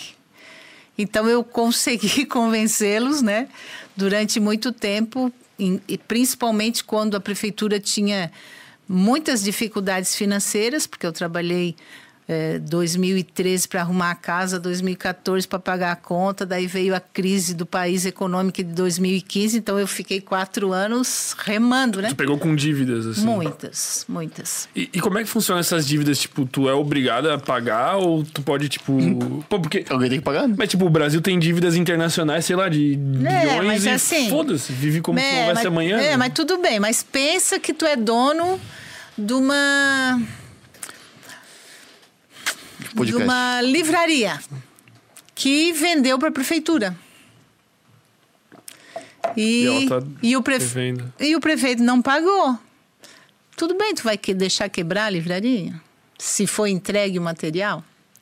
Então, assim, eu paguei todas as dívidas, todas, que o prefeito deixou empenhado e, e, e reconheceu que devia. Então, ele deixou um tanto dizendo assim, ó, eu devo isso. Então daí empenha, anota e não paga, mas ficou lá, restos a pagar. E tinha um outro tanto de dívidas que ele apagou do sistema. Só que no primeiro dia começou a aparecer os credores. Bateu na porta. Bah, Bateu delícia. na porta. Mas eu não podia pagar porque não constava mais no sistema. Uhum. Daí a recomendação era: vocês vão para a justiça. Alguns foram, e aí eu paguei na justiça, né? Porque como é que eu ia saber que era verdade aquela dívida? E aí eles tinham que provar que o Estado devia. Sim, né? Por exemplo, o prefeito anterior a mim comprou uns coqueiros, plantou na beira-mar e não pagou. E, e vários eu... caíram ainda, pô. E ainda apodreceram. e aí tá, caíram, tá, e coitado do homem que vendeu os coqueiros. Ué, tu ri? Mas depois o dono morreu ainda e eu fiquei com aquilo lá, e daí, coitado, teve que ir pra justiça para poder receber. É difícil. É Ele ria, ah, tá, mas os coqueiros é porque eu, durante a campanha toda, eu bati nos coqueiros. Eu dizia, meu Deus, que vergonha comprar uns coqueiros caro desse jeito. E depois ainda sobrou a nota para eu pagar o coqueiro. Meu Ai, meu Deus. E ainda caiu uns, pô, vários, né? Tinha Mas aqueles menorzinhos que tem na, na beira-mar ali, botaram uns ganchos, o negócio não segurava. Ah, mas também plantou em cima do meio-fio, não tinha nem terra para o coqueiro Mas da conseguiu raiz. pagar o senhorzinho? É, ficou. Ele brigou na justiça. E ganhou? Ganhou, Que bom, né? ganhou. Não, entendi. Mas quando é uma dívida, tipo, que, tu- que o município deve pro estado, por exemplo, tu pode simplesmente pegar Não, e... nada pode. Nada pode. Nada pode. Tem que pagar. Agora, porque tem, o- aqui, por exemplo, essas dívidas aí entra no tal do precatório. Então, as dívidas aquelas que não foram pagas, fica lá numa lista de precatório. Aí saiu a saiu uma lei determinando que todas as dívidas que, que a prefeitura tinha, que estavam em juízo, né? Precatória, quando vai para o juiz, o juiz manda pagar, e aí tem que pagar na ordem, então vai para uma lista do Tribunal de Justiça chamado precatórios. E aí veio uma lei que eu tinha que pagar todos até 2020. Então eu pagava de dívidas atrasadas 600 mil reais por mês. Meu Deus. É, Que não era nada do seu mandato. Claro que não, era, era indenizações do tempo de três prefeitos para trás. Meu Deus. Meu Deus. Mas eu paguei. Então, e tá no positivo ainda, terminando no positivo. Terminamos no positivo. Ah, terminou bem gordinho, ela falou, pô. Ah, todo mundo chama que eu sou italiana, pá, mão, Mão dura, mão, mão pão dura, mas, mas assim, tu utilizando bem o recurso, tu não gastando com bobagem, tu eh, evitando desperdícios e aumentando a arrecadação, né? Porque tinha gente que devia eh, IPTU de 20 anos e daí, como começou a ver o serviço sendo apresentado, começou a pagar as dívidas. Então, foi legal também. A comunidade, de- nos últimos anos, ele ia pagar no dia do. em fevereiro, que vence o IPTU, ia todo mundo pagar à vista. Entendi. Pô, coisa boa daí. Foi legal, foi ótimo, porque, né, foi. Eles estavam vendo o resultado apara- a- aparecendo no seu bairro, aí começaram a pagar bacana. Também eu dava um descontinho para quem pagava à vista. É tu, que- era tu que determinava essas Não, coisas? assim? tem lei, Cons- né? Ah, tem lei de... Tem. Toda, tudo que você faz tem que ter uma lei municipal, passa pela Câmara, aprova e aí. Qual que é tu o maior poder que tu tinha, assim, como prefeito, assim? Tipo, ah, eu posso fazer isso se eu quiser, assim. Sei lá, fechar as fronteiras do município. Não sei. não, isso não pode. Tu pode. que tu pensava, meu Deus, eu posso fazer isso, eu sou muito foda. É, não, a gente é forte, né? Aquela caneta é poderosa. Mas é, tu pode melhorar a vida do cidadão. Ah, eu queria uma resposta mais específica. Não, não pegou, né? Ah! Ei, pensa, é, tu entregar para uma cidade as escolas todas reformadas. E isso foi uma decisão minha. É assim, eu posso fazer. Aí, às vezes tu, por exemplo, fui essa semana visitar o Barreirão, que é um colégio grande de São José, que foi construído numas administrações, né, duas ou três passadas, mas ela estava, não tinha um terreninho assim, a criança tinha que ficar presa lá porque não tinha espaço. Cresceu muito as crianças dentro do colégio e não tinha espaço. Eu tomei a decisão de comprar o terreno do lado. Então, né? Comprei o terreno do lado e fiz uma quadra, um parque, um não sei o quê. Ó, tem coisa mais bacana do que isso, tu ter esse poder de decisão? Eu fazia no início do governo um Fala São José, que era ir nos sábados nas, nos bairros, levava o meu secretariado para escutar a reclamação, né? E sugestões, enfim. Porque assim, as pessoas me elegeram com 63% dos votos, era muito voto. E elas queriam ver resultado, só que elas não queriam saber que a prefeitura tinha dívida, elas querem resultado. Como eu tinha pouco dinheiro, vou lá perguntar para o povo o que que é mais importante para fazer primeiro. E aí eu fui num bairro que é uma história bem bacana, que eu fui no bairro do Lisboa, e aí na escola, assim, todo mundo falava, né? Eu quero falar no sei o que buraco de rua, Ah, já fala com o secretário de obras. Quero falar sobre isso, já fala ali. né? Então a gente já ia, cada um com o seu secretário que já ia resolvendo. E mas tinha a turma que queria falar comigo. Então a turma comigo, a primeira sentou na frente, uma mãe com uma criança, falei: "Prefeita, nossa, nossos filhos brincam no meio da rua. Não tem onde ir, olha ao seu redor". Deu: "Ah, tá, vou anotar aqui, né?" A segunda disse para mim a mesma coisa, a terceira disse a mesma coisa, a quarta, nós estamos preocupados com a segurança das nossas crianças. O que que tu tinha que fazer naquele bairro? Uma área de Parquinho. lazer, né? Então a gente diagnosticou que tinha um terreno que era da prefeitura, que era usado para lixo a céu aberto e esgoto a céu aberto. Aí a engenheira entrou em ação, né? A gente melhorou aquilo e fez um parque. E quando eu fui lançar o parque, primeiro as pessoas não acreditavam que era possível fazer aquilo num bairro da periferia. E, e fui muito desacreditada porque, eh, inclusive, vereadores me disseram: ah, vais gastar um dinheiro ali, eles vão quebrar tudo. Pois, por incrível que pareça, nunca quebraram nada. O parque está lá, é bonito, tem quadra, tem cancha de bocha, tem parquinho, tem pista de skate e a população usa, a segurança do bairro melhorou. Ah, as pessoas começaram a conhecer o seu vizinho, então isso faz uma cidade ser mais acolhedora, porque divide com um vizinho, né? Assim, oh, uma me disse: Nossa, eu moro aqui há 30 anos, eu não conhecia aquele meu vizinho ali. Ah, isso tu deixa uma cidade mais. Quando tu Integrado. aumenta a qualidade de vida, todos os outros Tudo, fatores aumentam. Tudo, né? tudo.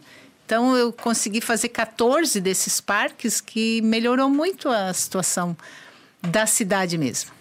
E-. Em algum momento aconteceu de fazer. Pega uma água lá pra ela. lá. É, me deixa falando aqui, não tem mais nem Traz água. um Red Bullzinho O também. povo pra tá me deixando sem Tá água, pessoal. Nunca já aconteceu de fazer uma obra porque. Tá, eu vou ter que fazer isso. Eu não. Não, não acho que seria legal, não tô fazendo porque eu acho que realmente precisa, eu fazendo porque pressão pública, pressão de alguém, se, se encontrar obrigado a tomar uma decisão assim. Não. É porque eu sou muito opiniosa. Aham. Mas eu também é, sei fazer conta. Então, as obras que a gente fez cabia, né? Cabia no orçamento, eu ia conseguir fazer e pagar. Então, então assim, eu acho que, que não, essa pressão não, não cedi, Sempre não. fez Até, coisas que agregariam. até porque, é, em muitos casos, a gente se antecipou a essas obras, né? Teve uma que eu tive que fazer uma consulta. Lá no Centro Histórico é, de São José, para quem conhece, que é um lugar lindo. Minhas áreas, minhas áreas. É, tuas áreas, né? Um lugar maravilhoso. Tinha um ginásio de esportes pouco utilizado, assim. É aquele da frente do terraço ali? Do te- Não, não. É. Aquele ali é um multiuso, pô. É, aquele é multiuso. Então, tinha um ginásio de esportes e atrás tinha uma área de terra bem, bem grande, mas, mas era escuro, abandonado. O ginásio tava meio caindo. O ginásio passou um vendaval e torceu todo o telhado. Triste. E, não era? e aí eu me vi com aquilo, se- usando assim, com, com um pessoal que não que usava para usuário de droga, enfim, assim, um negócio que não estava muito bacana para a cidade. E o, o, o ginásio, assim, mal cuidado, né? É, Os banheiros sujos, sabe assim? Tu é no ginásio que é público, o banheiro sujo, tudo quebrado. Daí a gente teve uma ideia. Mas a ideia precisava ter coragem e apoio da comunidade. E dinheiro? Que era derrubar o ginásio. Porque para arrumar custava uns 800 mil reais e ia ficar sempre aquilo ali, né? Então a gente fez um projeto e apresentou para a comunidade derrubar o ginásio, fazer duas quadras, fazer isso, fazer aquilo, fazer um trapiche e apresentamos. E, e daí, quando é caso desse jeito, eu que ia apresentar, né? Por mais que quem tivesse feito o projeto eram os arquitetos, os engenheiros, Mas tu ia apresentar pros vereadores ou pra comunidade? para a comunidade eu fui. E porque assim, eu precisava primeiro ter autoridade para dizer que se eu derrubasse eu ia conseguir refazer o espaço. E aí foi feito um projeto mostrando, e mundo, ah, mas isso aí não vai sair nunca. É porque era muito bonito. Era muito sair. bonito. É, Eu também achei que não fosse. Tu também achou que não fosse? É, mas, mas assim, eu também vou contar para ti. Vou, agora eu vou fazer uma confissão. Vixe. Quando eu levei o projeto lá, o dinheiro já estava em casa. Então, assim, eu só ia derrubar, Já tendo a grana pra fazer. tendo a né? grana para fazer, né? Que eu não sou nenhuma aprendiz também, né? Então, então eu tinha o E dinheiro. foi gasto muito mais do que o que seria a reforma do ginásio, sim. Tu sabe quanto que foi, decor? Ah, agora de cor não sei mais, mas não, devo ter gastado Mas, mais, umas três, quatro vezes a mais, porque só o trapiche foi um milhão e pouco, né? Na época. Então a gente fez uma área que ficou ficou referência, deixou o centro ah, mais bonito, porque a gente Eu todo- sou suspeito pra falar porque eu moro lá Todo e porque mundo- eles me xingam que todo mundo que vem aqui eu elogio, cara. Mas a obra lá, mano, oh, não, tem condição, pô. O Trapiche é tipo. tem- quem que foi que fez a arte? o Plínio. O Plínio. Plínio né? Verani. Tem uma Cara, obra tem toda a aberto. história de São José, assim, no. no... No Trapiche, pô. Toda a história de São José é escrita no Trapiche. É muito foda, pô. Muito foda, muito da hora a arte. Bonito, Pô, né? inclusive a gente tem que trazer o Plínio aqui, pô. Ah, é isso aí, O Plínio então. é cheio de história, pô. É, um, cheio de história. É um artista plástico de São José e. Ah, é? É, bicho é fera, né? É, ele me deu um de presente uma, um quadro. É, ele me pintou no quadro e, e botou Adele, a musa da cidade. Ai, me achei! é lindo, tá lá na minha casa. O Plínio é uma pessoa muito culta e com muitas boas ideias, assim. Então, Mas ele tem umas teorias diferentes, assim. né? Às vezes eu, eu tô lá no, no Salomão, daí ele vai lá, daí a gente fica Ah, tomando uma assim. Cara, ele vem umas histórias. Tudo assim. E daí, quando foi feito a história da cidade no Trapiche, daí é cheio de, né? Cheio de teorias, assim. E veio pra cá, e o sol pra lá, e não sei o quê. Enfim, dá- deu tudo certo. Mas eu tive que colocar em votação da comunidade. Imagina quem é que se encorajou para votar. E ninguém acreditava que ia sair. É, mas, mas assim, a, a minha palavra tem crédito, um- foi por isso que eu precisei ir apresentar. E foi muito legal, mas era uma também uma, né, era, um- era uma arriscada. Então eu acho que foi as coisas que a gente fez mais difíceis de tomar decisão, né? Porque, pô, pelo menos um ginásio já tinha, e vai que aconteça alguma coisa e depois não saísse, sei lá, tem SPU, tem Patrimônio da União, tem área de marinha, Sim, tinha sim. mil coisas. E a até gente problema ambiental. e a gente teve que, claro, antes de derrubar, fazer tudo isso, né? Pedir todas as autorizações, enfim, todas as licenças ambientais. E sabe que tem gente que não gosta que vá para frente, né? Tu acredita que eu- depois eu fui denunciada no Ministério Público porque não tinha licença. Aí uma pessoa denunciou, mas daí foi no trapiche lá da ponta de baixo. Denunciou que onde já se viu fazendo uma obra sem licença ambiental.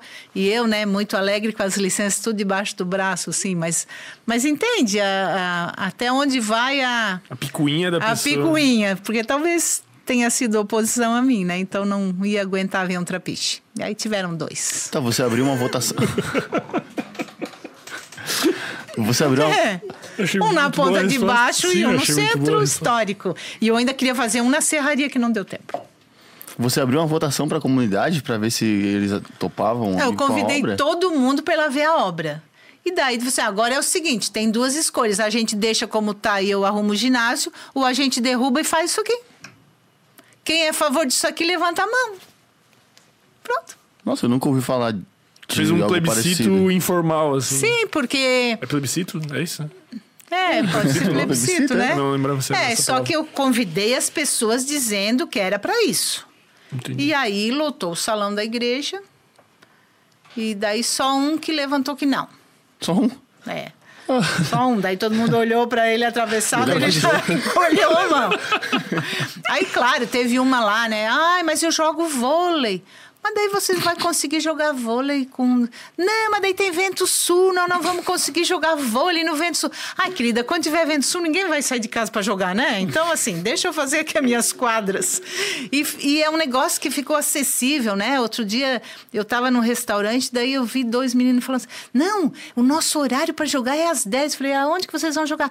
Lá no. Na, no centro histórico, lá no centro histórico, nós jogamos, nosso horário é das 10. Então a comunidade mesmo se ajeita, ela resolve seu horário, não paga nada e pronto. Ficou ótimo. E é uma disputa. Muito massa. Nunca tinha ouvido falar nada do tipo de. Pô, lá, pertinho da minha casa, né? Porque tu não foi, pô. Vai lá ver, vai ver um que bonito. É, eu com certeza sei onde é, só não lembro, tá ligado? É da hora, é da hora. E... Eu não sei se a gente tem registro de quão era feio antes, mas enfim, a parte eu lembro bonita porque tem. o, o meu pai foi técnico de vôlei e ele era técnico naquele ginásio. Naquele né? ginásio? E quando era técnico que tinha o time de São José, ainda não era aquelas coisas do ginásio, né? E depois ficou pior, Depois, né? ainda que não tinha mais time, daí? É, daí descambalhou de vez, É, né? Ficou bem ruim. E o que, que tu deixou, tipo, de, de- Tu deixou umas instruções assim pro teu. Pro, pro próximo prefeito, assim, que tu falou pra ele assim, olha, faz isso aqui que eu queria ter feito, algumas coisas assim, tu deixou meio... É, teve um projeto que eu consegui fazer o projeto e não a obra, que é a Beira Rio de São José, né? Então, no dia que eu fiz a transmissão de cargo, eu, eu botei todos os documentos que seriam necessários, que eu não ganhei quando eu entrei na prefeitura, mas eu fiz para o meu sucessor, foi pegar um carrinho de supermercado e botar dentro tudo aquilo que precisava saber, né? Então, assim, porque tem uma ata que tu passa o cargo e daí tu diz, eu estou entregando isto, isto, isto. Aí eu. Se ele fosse da oposição, tu ia fazer a mesma claro coisa? que sim. Ah, tá. Porque acho que. Não, isso Sim, é, sim, é para a cidade, né? Eu fiz para ele, mas. é, tanto que eu fiz para mim mesmo de, 2004, de 2016 para 2017. É porque eu estava complexada. Eu cheguei sem nenhum papelzinho em 2013. Então, no escuro, tendo que me virar. Eu Com não as ach- contas bloqueadas. e com as contas bloqueadas. Eu não achei isso justo. Em 2016 eu venci a eleição, o Puseu disse: faz um carrinho para mim, bota tudo dentro que eu quero receber. Aí eu recebia conta bancária, não sei o quê. Daí eu adorei. Eu, para mim mesmo, entreguei. Em 2020, eu entreguei para o próximo, porque é um negócio que é justo. E aí, dentro do carrinho, eu coloquei o projeto de engenharia do Beira Rio de São José. Que Qual que é esse projeto? Não... é, é fazer a ligação ali do toca-bola até na BR-281 para o povo da Forquilinha ter outra opção para chegar na BR-101, porque hoje mais de 50 mil pessoas têm que sair por um único túnel, né? Então, e agora ele vai conseguir fazer, né? Vai começar a licitação, vai ser bem bacana. Fora disso, eu acho que a pessoa que entra na prefeitura tem o direito de botar a sua marca. Então eu estou à disposição para aquilo que ele quiser, mas ele tem direito de administrar a cidade como ele acha que é que é melhor para a cidade, né? E, e ali no, no final da Beira-Mar, eu lembro quando foi feita a Beira-Mar de São José, é, era estudado fazer ela indo direto pra Coqueiros ali, tipo, prolongando ela, assim. Foi cogitado alguma coisa nesse sentido? É porque envolve outro município, né? É, então, no, em 2013 eu cheguei a conversar bastante com o prefeito da capital, na época, para que isso fosse. Não precisava nem ir tão longe, mas pelo menos sair no Abraão, né? Mas infelizmente não foi adiante. Mas aí não depende de São José, depende daqui da capital. Essas obras intermunicipais normalmente complicam mais. É, né? daí é mais difícil, né? É igual quando todo mundo quer falar de transporte marítimo. Mas é, eu tenho trapiche, mas a outra cidade não tem, vai fazer transporte marítimo como, né? São José tem dois trapiches. A outra cidade não tem. Aí vai fazer, entra aqui e desce a nado na Isso que outra. é uma ilha, né? Então tem que, né, tem que ter isso combinado assim. Então, às vezes eu sou muito direta que as pessoas ficam falando, falando, ah, transporte marítimo, não, tem que viabilizar, né? Tem que, ó, para ter transporte marítimo tem que ter um trapiche de um lado e um do outro para a pessoa entrar e descer. Sabe? Então eu não gosto muito de papapá, eu gosto de fazer. E Mas aí São, São José, por ser tão. Meio que um braço de Floripa, assim, tá tudo Ai, meio... não faz isso, braço? Ah, não, é, não é braço, mas não tem que passar por não, ali. braço. Não sei se é a palavra. Qual que é a palavra boa, Cabeça. então? Não, né? Tem que são é porque a gente não quer mais se chamar de cidade dormitório. São dois municípios Como? importantes. Cidade quê? Dormitório. Trabalha aqui e dorme lá. Não, cidade de São José é importante. Ela é- Não, com certeza, não é. foi pejorativo. Ah, mas então é. tá. Então diga aí. Entendeu o que eu quis dizer? Que tá, é... Maurício, diga aí. São cidades con- conurbadas, é o termo. É. Como? Desculpa. Conurbadas. É, conurbadas. Caralho, não conhecia esse nome. Ô, engenheiro. Conurbado? Claro, pô. Do colada. É, é... Coladinha. E a minha pergunta vai justo com isso.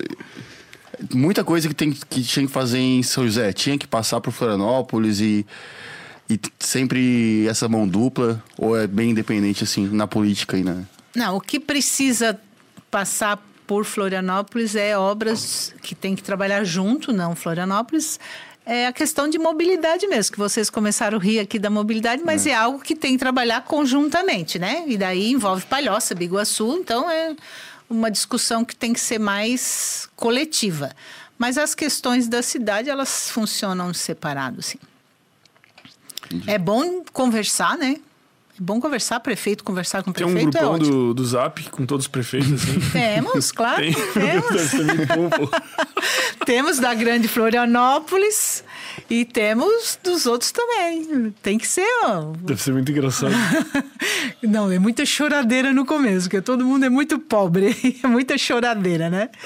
Mas, é, às vezes, é, quando se faz esses eventos de prefeito, a, a conversa é como é que tu faz para resolver isso?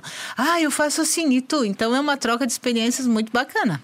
E a galera, mesmo sendo de diferentes partidos, ah, é sim, de boa? sim. Ah, de boa. De muito de boa. Não tem Mas- ninguém, tipo, ah, não. Não, não, não. Para Galera, essas tá- questões de resolver problema, não. Tá Tanto que, assim, o estado nosso é dividido em associações de municípios. Né? Aqui a gente tem a Granfipolis, então são 23 municípios, eu acho, 21, 23, que se reúnem e que são os da Grande Florianópolis. Então vem lá de Anitápolis até Tijucas, então esse esse esse amontoado de prefeitos se reúne frequentemente, uma vez por mês ou duas vezes por mês, ou, ou a cada dois meses, para tratar de assuntos que, que são comuns a todos, assim. Então, a gente troca bastante experiência, bem bacana. Durante os, dois, os teus, seus dois mandatos de prefeito, eh, foi mais tempo como oposição ou como situação em relação ao governo estadual? É, foi Situação, eu acho, né? situação, é. E fica mais fácil de trabalhar ou não muda muito? Teoricamente Olha, não é para mudar, né? Eu não gostaria que mudasse, assim. Outro, logo assim que assumiu esse governador, governador Moisés, é, ele e a gente estava tratando de assuntos importantes e ele me di, e ele disse: "Ah, vamos deixar de lado as diferenças políticas". Eu respondi para ele: "Governador, para nós aqui não tem diferença política, né? A gente tem um povo para tratar e um povo para cuidar e para nós a eleição se encerra no dia 4 de outubro. Começa de manhã e ela encerra de tarde, no outro dia ganhou, ganhou e vamos, vamos trabalhar.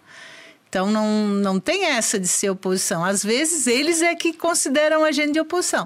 Mas prefeito precisa do dinheiro do governo, precisa da ação do governo, e é para isso que existe governos.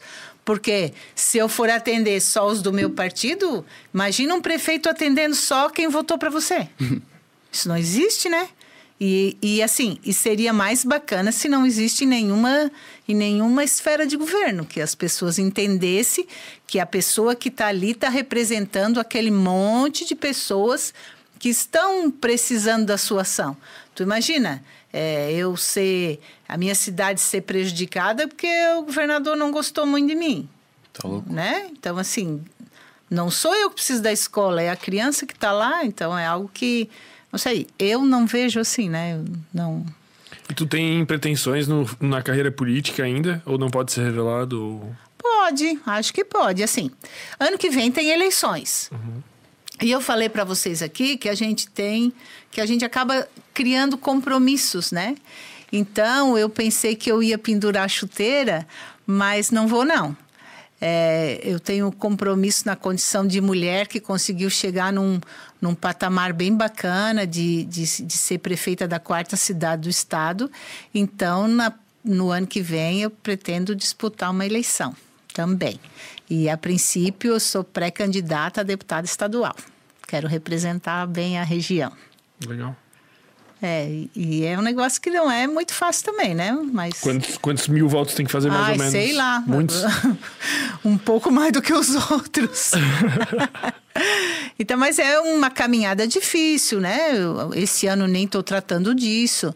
Estou tratando de trabalhar mesmo, mas é, é importante porque acaba é, sendo uma possibilidade de abrir portas para outras mulheres. Isso é fundamental. Como que tá sendo tua rotina hoje em dia? Tipo, não sei exatamente como que... Eu trabalho, eu, eu fui me dedicar um pouco para a família, né? Porque eu tenho uma mãe que mora comigo, mas mesmo assim eu trabalho, eu sou coordenadora da escola da Lesc. Então a gente, vocês estavam falando aqui de cursos, né? Que assim, a, a Assembleia Legislativa tem uma escola. E essa escola tem o papel fundamental de levar formação para agentes políticos, como vereadores, né, servidores públicos, para porque assim, quando você se elege, não tem obrigação de saber tudo da Câmara, né? Outro dia, por exemplo, a gente fez um curso sobre orçamento público lá em Araranguá, para a É região. para os próprios políticos aprenderem. Sim, para se especializar e, né? E, porque assim, tem ah, nesta vez 62% dos vereadores são de primeiro mandato. E às vezes a gente tem pessoas simples que representam uma comunidade e que não tem muita afinidade com esses termos. Então a escola tem esse papel. Mas Então, eles têm que querer buscar isso também. tem não que querer buscar, não claro. É. A gente tem feito cursos bem bacanas, assim, bem, bem. É, que pode ajudar bastante a desempenhar bem o seu papel como vereador, né? Como, E, e é só para quem já é político ou pessoas da comunidade? não, pessoas da comunidade também. E são todos gratuitos, assim. Ah, e a gente, é, a gente está fazendo, a gente tá fazendo cursos online e agora, como a pandemia deu uma, uma diminuída, também vamos fazer algumas coisas presenciais. Então, é desde cidadania, incentivando os jovens a participar da política. É, estamos fazendo de comunicação, como usar melhor as redes sociais para o mandato, é, violência contra a mulher, mulher na política, enfim, é, é amplo. Orçamento público, lei de proteção de dados. Então, a gente faz muitos cursos assim. E eu fui convidada para ser a coordenadora da escola. Então, estou lá, me virando. Legal. E por que deputado estadual? Porque, dentre outros tantos cargos políticos elegíveis, qual é o motivo de. Ah, eu quero ser deputado estadual? Pode agregar mais para as pessoas sendo deputado estadual? Eu acho que eu posso agregar mais do que ficando fora, né? Com certeza. É, e, e a gente tem que dar um passo de cada vez, um degrau de cada vez, eu penso assim. Porque, assim, eu não tenho medo, por exemplo, eh, pergunte se eu dou conta de ser governadora. Eu acho que eu dou conta. Aham. Mas tudo tem que ser construído. Então, a gente começa com um degrau, depois vai para outro, né? Quem está na política é assim. Você consegue se imaginar como governadora um dia? Ah, bem certinho? Eu consigo. a gente tem que sonhar, né? Nunca ninguém imaginou que eu pudesse chegar a prefeita. Sim, sim. Então a gente tem que sonhar e tem que dar asas a esse sonho e, e trabalhar para isso acontecer um dia, claro. A gente tá vivendo o sonho, né, Maurício? Estamos aqui. Então aí não estão? Não tá bonito? E vocês não vão falar aí dos amigos, dos parceiros? Vamos daqui a pouco. É? vocês não falaram mais? Não, Ah, mas também não dá pra ficar falando muito, né? senão eles ficam ficam empolgados. Ah, eles ficam folgados? É. Não. Ó, os que- meninos estão apoiando É, vocês. sim, tô brincando. Eu sei. É, E você tem também uma parte da sua carreira que eu vi lá, eu não sei se é ainda ou se foi, que hoje você é, é, é afiliado do PSD. Sou. E você foi presidente do PSD por. Eu sou presidente do PSD Mulher, que é um segmento do nosso partido, e fui convidada para ser presidente para bem isso que eu já falei antes, para incentivar mulheres a participar da política. Então a gente tem feito algumas coisas para descobrir essas mulheres que têm essa vontade e abrir portas para elas. Isso que eu tenho feito também. Então é algo que é bacana, né? É do mesmo jeito que a gente precisa ter segmento jovem para desenvolver no jovem essa vontade da política. Então os partidos têm segmentos assim, né? E eu fui convidada para ser o PSD Mulher estadual? estadual. Por que, que o PSD é tão forte e ficou tão forte em Santa Catarina nos últimos tempos? Porque é um partido novo, né? E nós, quando ele foi criado, a gente já já já criou com um governador, né? O, o Raimundo Raimundo Colombo estava no PSD e isso faz com que fortaleça os partidos, né? Quando as pessoas têm referência de alguém que, que tem boa índole, que trabalha, Uma referência positiva, né? positiva faz com que as pessoas se engajem nesse projeto.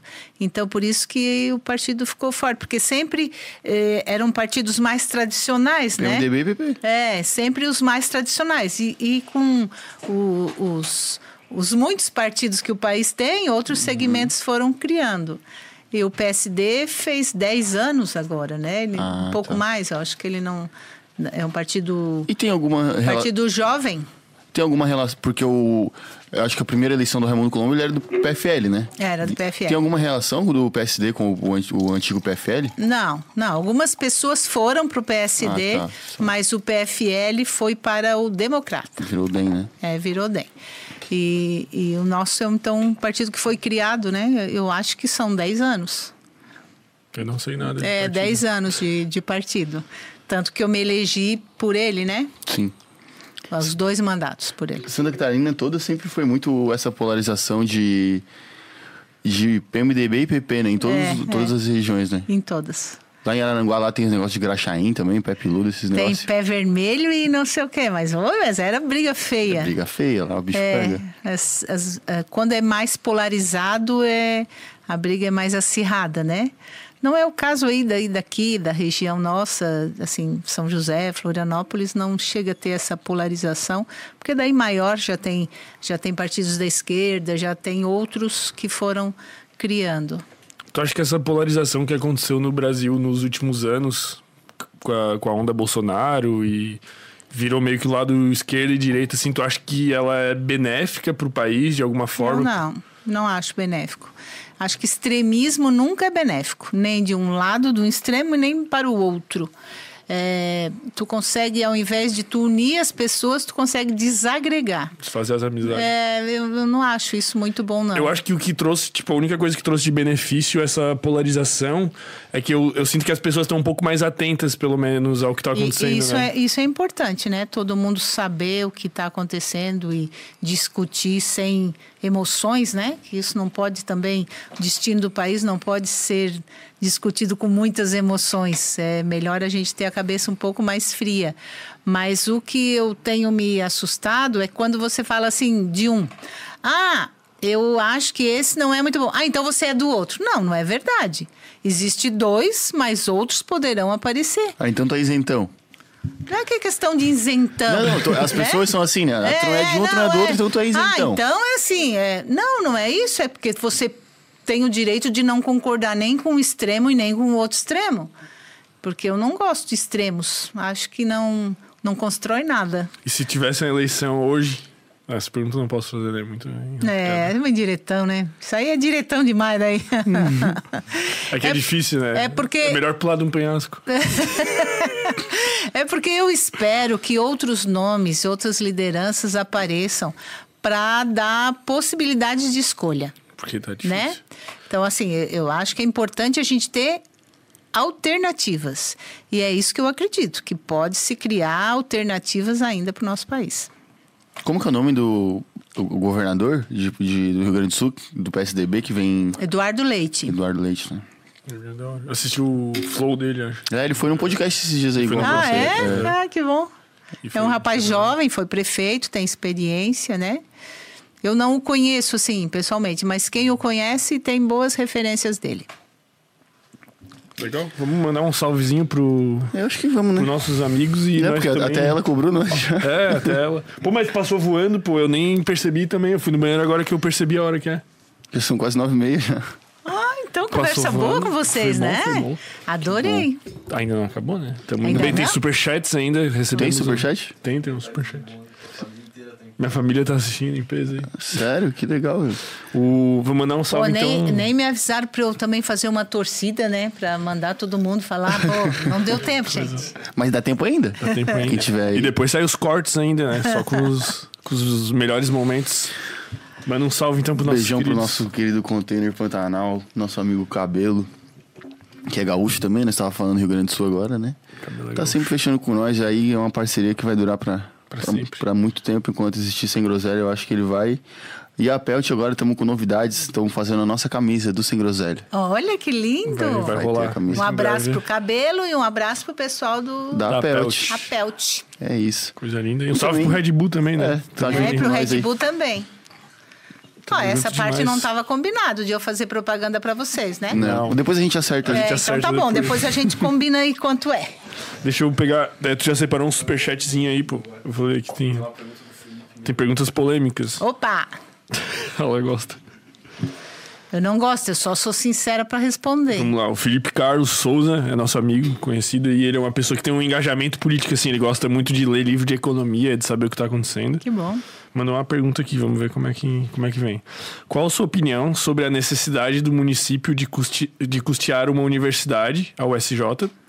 É, esses recursos não seriam melhor investidos, por exemplo, em creches, tendo em vista que só temos, a, temos carência de mais de 3 mil vagas? Ele está questionando. Sim. Entendeu? Eu me perdi um pouco. É, não, entendi. é que assim, é, há, uns, há uns dois prefeitos anteriores foi criada uma universidade municipal em São José, que realmente não é nenhum compromisso do município de, eh, de manter o curso superior.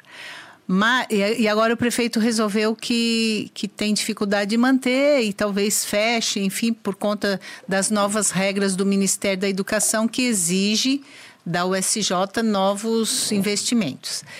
Eu vou dizer para você que Obrigação do município não é, mas quando você pode se utilizar de algo para dar oportunidade para as pessoas, tudo é válido, né? E eu, eu também queria, é Felipe, né? Uhum. Então eu também queria dizer para o Felipe que eu construí muitas creches e é claro com a migração que tem em São José, né? Vem gente de todos os cantos, esse número nunca é suficiente, até porque a população está mais empobrecida e também não consegue pagar R$ 1.500 por uma creche, então procura a creche municipal que aliás é muito boa.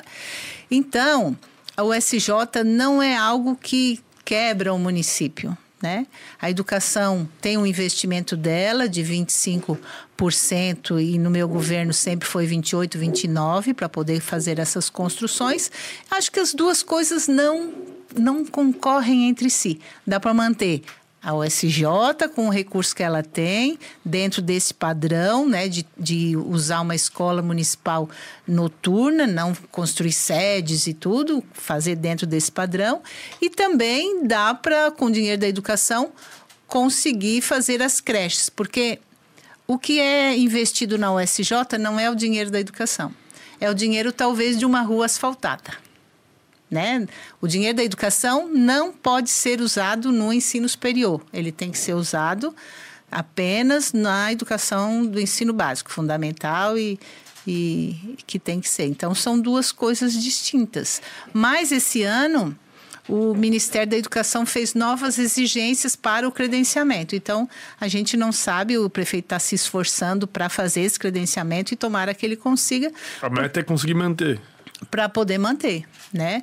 Porque muita gente se formou ali e muita gente só só conseguiu estudar porque porque foi ali. Então, eu quero fazer uma referência que eu consegui a minha vida toda, a trajetória mesmo sendo filha de caminhoneiro e de uma professora, porque eu estudei. Então, se a gente pode dar oportunidade para alguém estudar, não tem razão de não fazê-lo. Entendi. Tá respondido, Felipe. Tá respondido, Felipe. Quer que eu leia aí, ô Mítico? Não, pô, agora eu sou mítico porque ele não sabe ler. Porque ele não sabe ler igual tu, tá ligado? Daí falta tem é que tá, na USJ a, lá, pô. A pontuação aqui do Felipe, eu acho que ele já tá no, no Ocean já.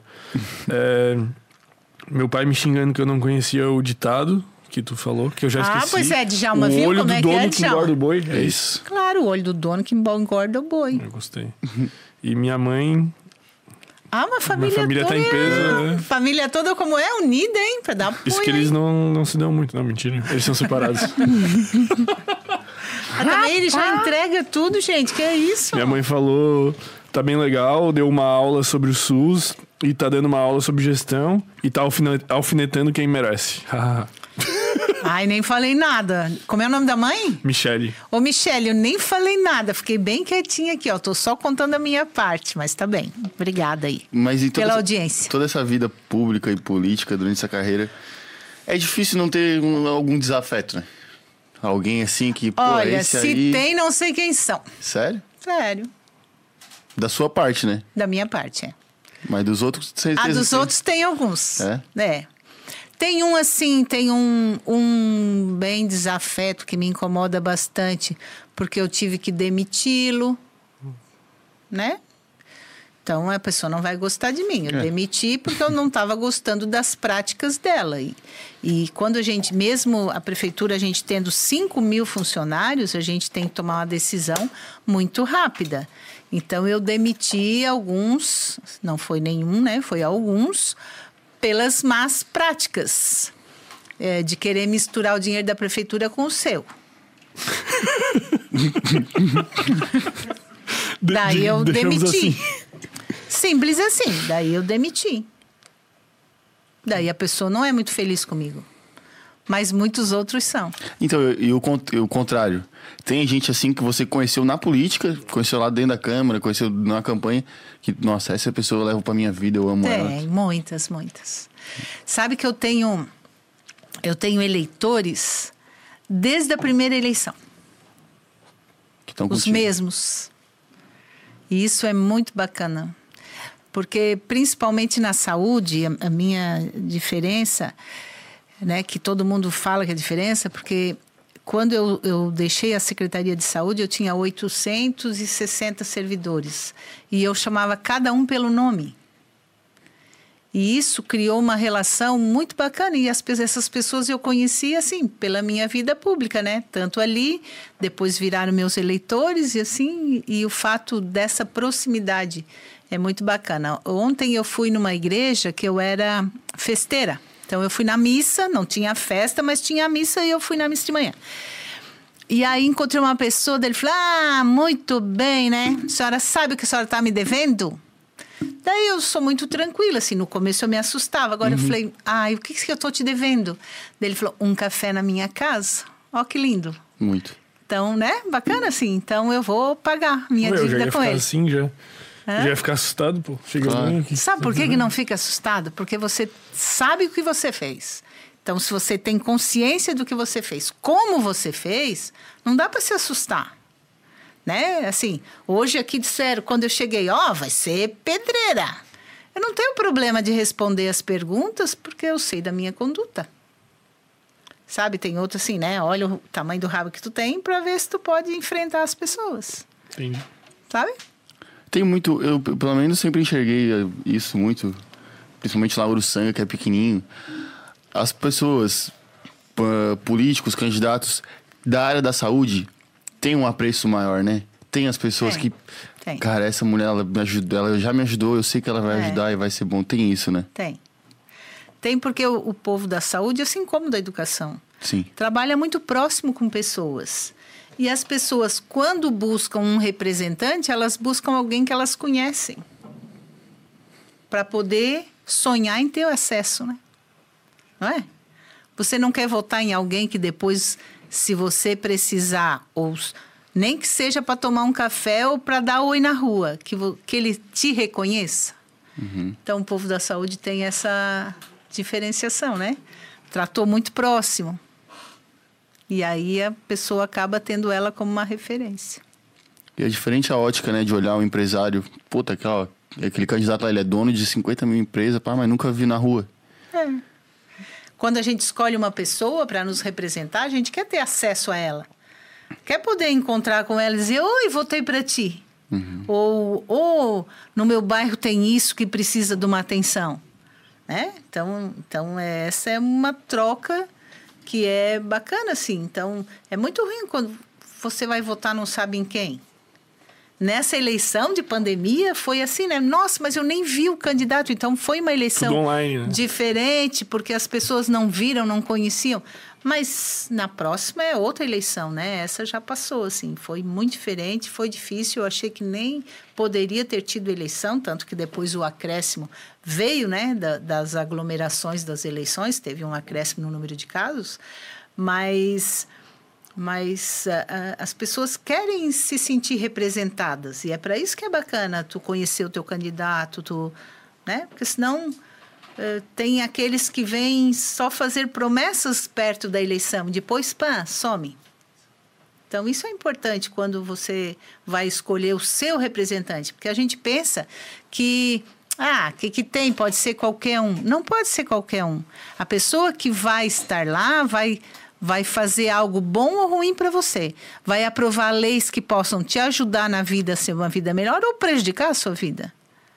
Então é importante você conhecer a conduta da pessoa, né? Entendi, tá, tá dito, respondido para todo mundo. né? Nossa senhora.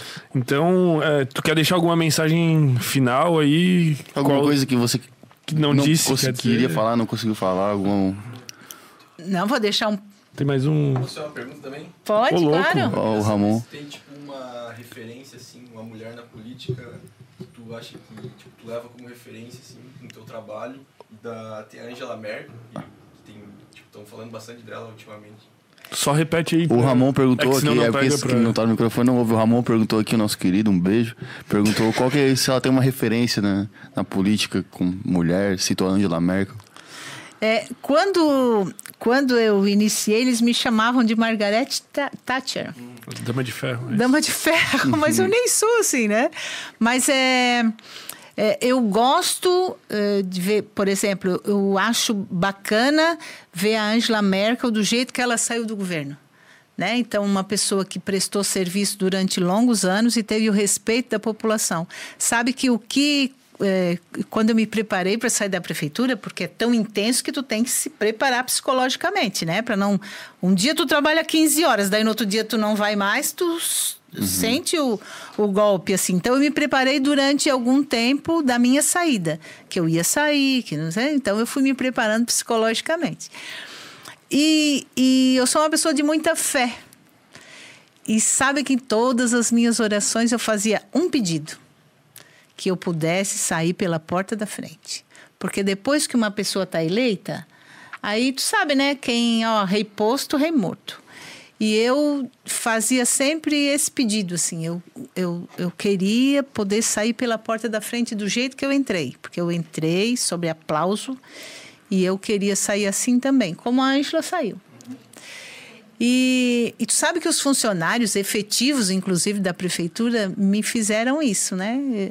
Se postaram na prefeitura toda e eu fui saindo do meu gabinete às seis da tarde do dia 30 e eles cercaram todo assim, fizeram um corredor assim, para eu passar no meio e, e sobre aplauso. Foi a coisa mais bonita que eu, eh, que eu tive, assim, como memória para levar para mim. Eu fiquei até arrepiado. Foi lindo mesmo. E, ó, se alguém vir os vídeos, tem sempre eu com lenço, porque eu chorei a caminhada toda. Não de tristeza, mas de emocionada pelo momento, assim. Se Porque- alguém formar o gestor, vamos fazer um corredor polonês. de Então, isso é um problema e também, e também assim, por essa questão da política, né, que, que sempre é mais fácil criticar, né, é mais fácil bater. Imagina, era outro já eleito, as pessoas iam fazer referência para quem ia entrar, mas não, não foi assim não, foi muito bacana. Eu fiquei muito feliz com isso, né? Mesmo sabendo que tem que a cidade tem dificuldades, que tem mais coisa para fazer, mas é por isso que tem a cada quatro anos um prefeito, né? Porque um faz uma parte e o outro vai fazer a outra. O Réveillon deve ser triste, né? Tipo, Pô, eu sou prefeito agora, não, Não sou sou mais. mais perfeito. Às vezes é, tem gente que ficou alegre. É, tem também. gente que, oi, graças a Deus. Mas não, eu saí bem feliz. Saí bem feliz por ter, é, de certeza, melhorado a vida de muita gente. É, eu consegui fazer todas as unidades de saúde que eu tinha prometido. E Isso é bacana, né? Assim, então eu fiz um plano de governo e no dia, no primeiro dia eu já comecei a olhar o que, que eu tinha prometido para o povo para poder fazer, né? E é por isso que daí te dá condições de andar na rua com a cabeça bem erguida. Pô, coisa linda. É. Então, é isso. Vamos. Ah, você não falou. É, não deixou a mensagem. A mensagem que você ia a mensagem final. É, uma mensagem que eu sempre deixo para São José, que assim, eu, eu fui muito feliz na prefeitura pelo carinho que eu recebi do povo. Mesmo em épocas de dificuldade, eles me respeitam. Eles me respeitam como, né, hoje ainda em qualquer lugar que eu vá, no supermercado e tudo, é, eles me chamam, ô prefeita, posso chamar assim ainda? Então eu tenho da população o respeito e isso é algo que me emociona sempre muito, assim. É, e isso é, é bom para quem se dedica, e eu me dediquei muito à vida pública. Então, para quem se dedica a receber isso, é muito bacana. Então, eu, eu sou muito honrada de ter ficado oito anos na prefeitura, de ter trabalhado e de ter é, colocado em prática aquilo que eu tinha prometido para a população. Isso é muito bom. E eu tô com saudades, mas eu ando pela rua e encontro as pessoas sempre. Daqui a pouco, quem sabe, tá de volta em outra, Outras, outras esferas. esferas. É, também não pode falar muito porque Sem não é spoiler. período eleitoral, mas enfim, né? É, Como é pré, a gente pode dizer pré, aí pode dizer. Então tá, Então é isso. tá ótimo. Ah, mas eu Vamos quero dizer outras com- coisas. que Ah, eu é? adorei estar aqui com vocês. Ah, que ótimo. Foi muito bom. Bom Vocês- recebê-la É, também. vocês são muito adoráveis no trato, né? Né, Maurício? Não sei. Ah, eu adorei. Lá do sul, tudo assim. Gostei muito, muito obrigada, tá? Obrigado. Foi um muito prazer. bom. Espero que quem também foi tá ótimo. acompanhando também tenha Uhum. agregado, né? É, Aprendido. tomara, tomara. E pra mim agregou muito, pode ter certeza. sempre. verdade. E com certeza pro Sem Groselha também, pra todo mundo aqui. Então, é, eu, é assim, a gente nem se preparou para assunto nenhum, né? E, mas é, gostei da referência da sua mãe de dizer do SUS, porque acho que é algo que a gente tem que defender mesmo. Mas muito obrigada, adorei nossa- ter vindo. Queria falar que a nossa porta tá aberta aqui sempre também. Ah, me chama que eu venho de novo. Eleição, vem fazer uma, uma propaganda É, a aí. chama tu, chama a problema, já, já chama, Então tá bom. botar Todo mundo um- briga. um de cada lado aqui. Um de cada lado fazer um debate. Já fizemos uns debates aqui. Então é isso. Fechou? É isso então? Um- Quer mandar mais um salvão? A gente acabou de mandar, né? Um salve Os caras estão ficando abusados. Um salve mandar um salve pra ti? Pode, pode. É isso. A gente sempre finaliza com um brindezinho. Opa! aí. Copo vazio mesmo, né? tá não, o meu não tá vazio ainda. Ah, então Não, mas vazio de, de bebida, né? Não, senhora. Tem um pouquinho. Não, é que já todo, todo episódio, uma hora dessa, nós já estamos bebo e. Ah, é, eu, eu bebi devagar, bebida. porque eles iam me dar só esse copo. Aí eu bebi devagar. E é isso, É isso então. Um abraço, um Valeu. beijo. É nóis, Saúde tchau. Obrigado. Para todos.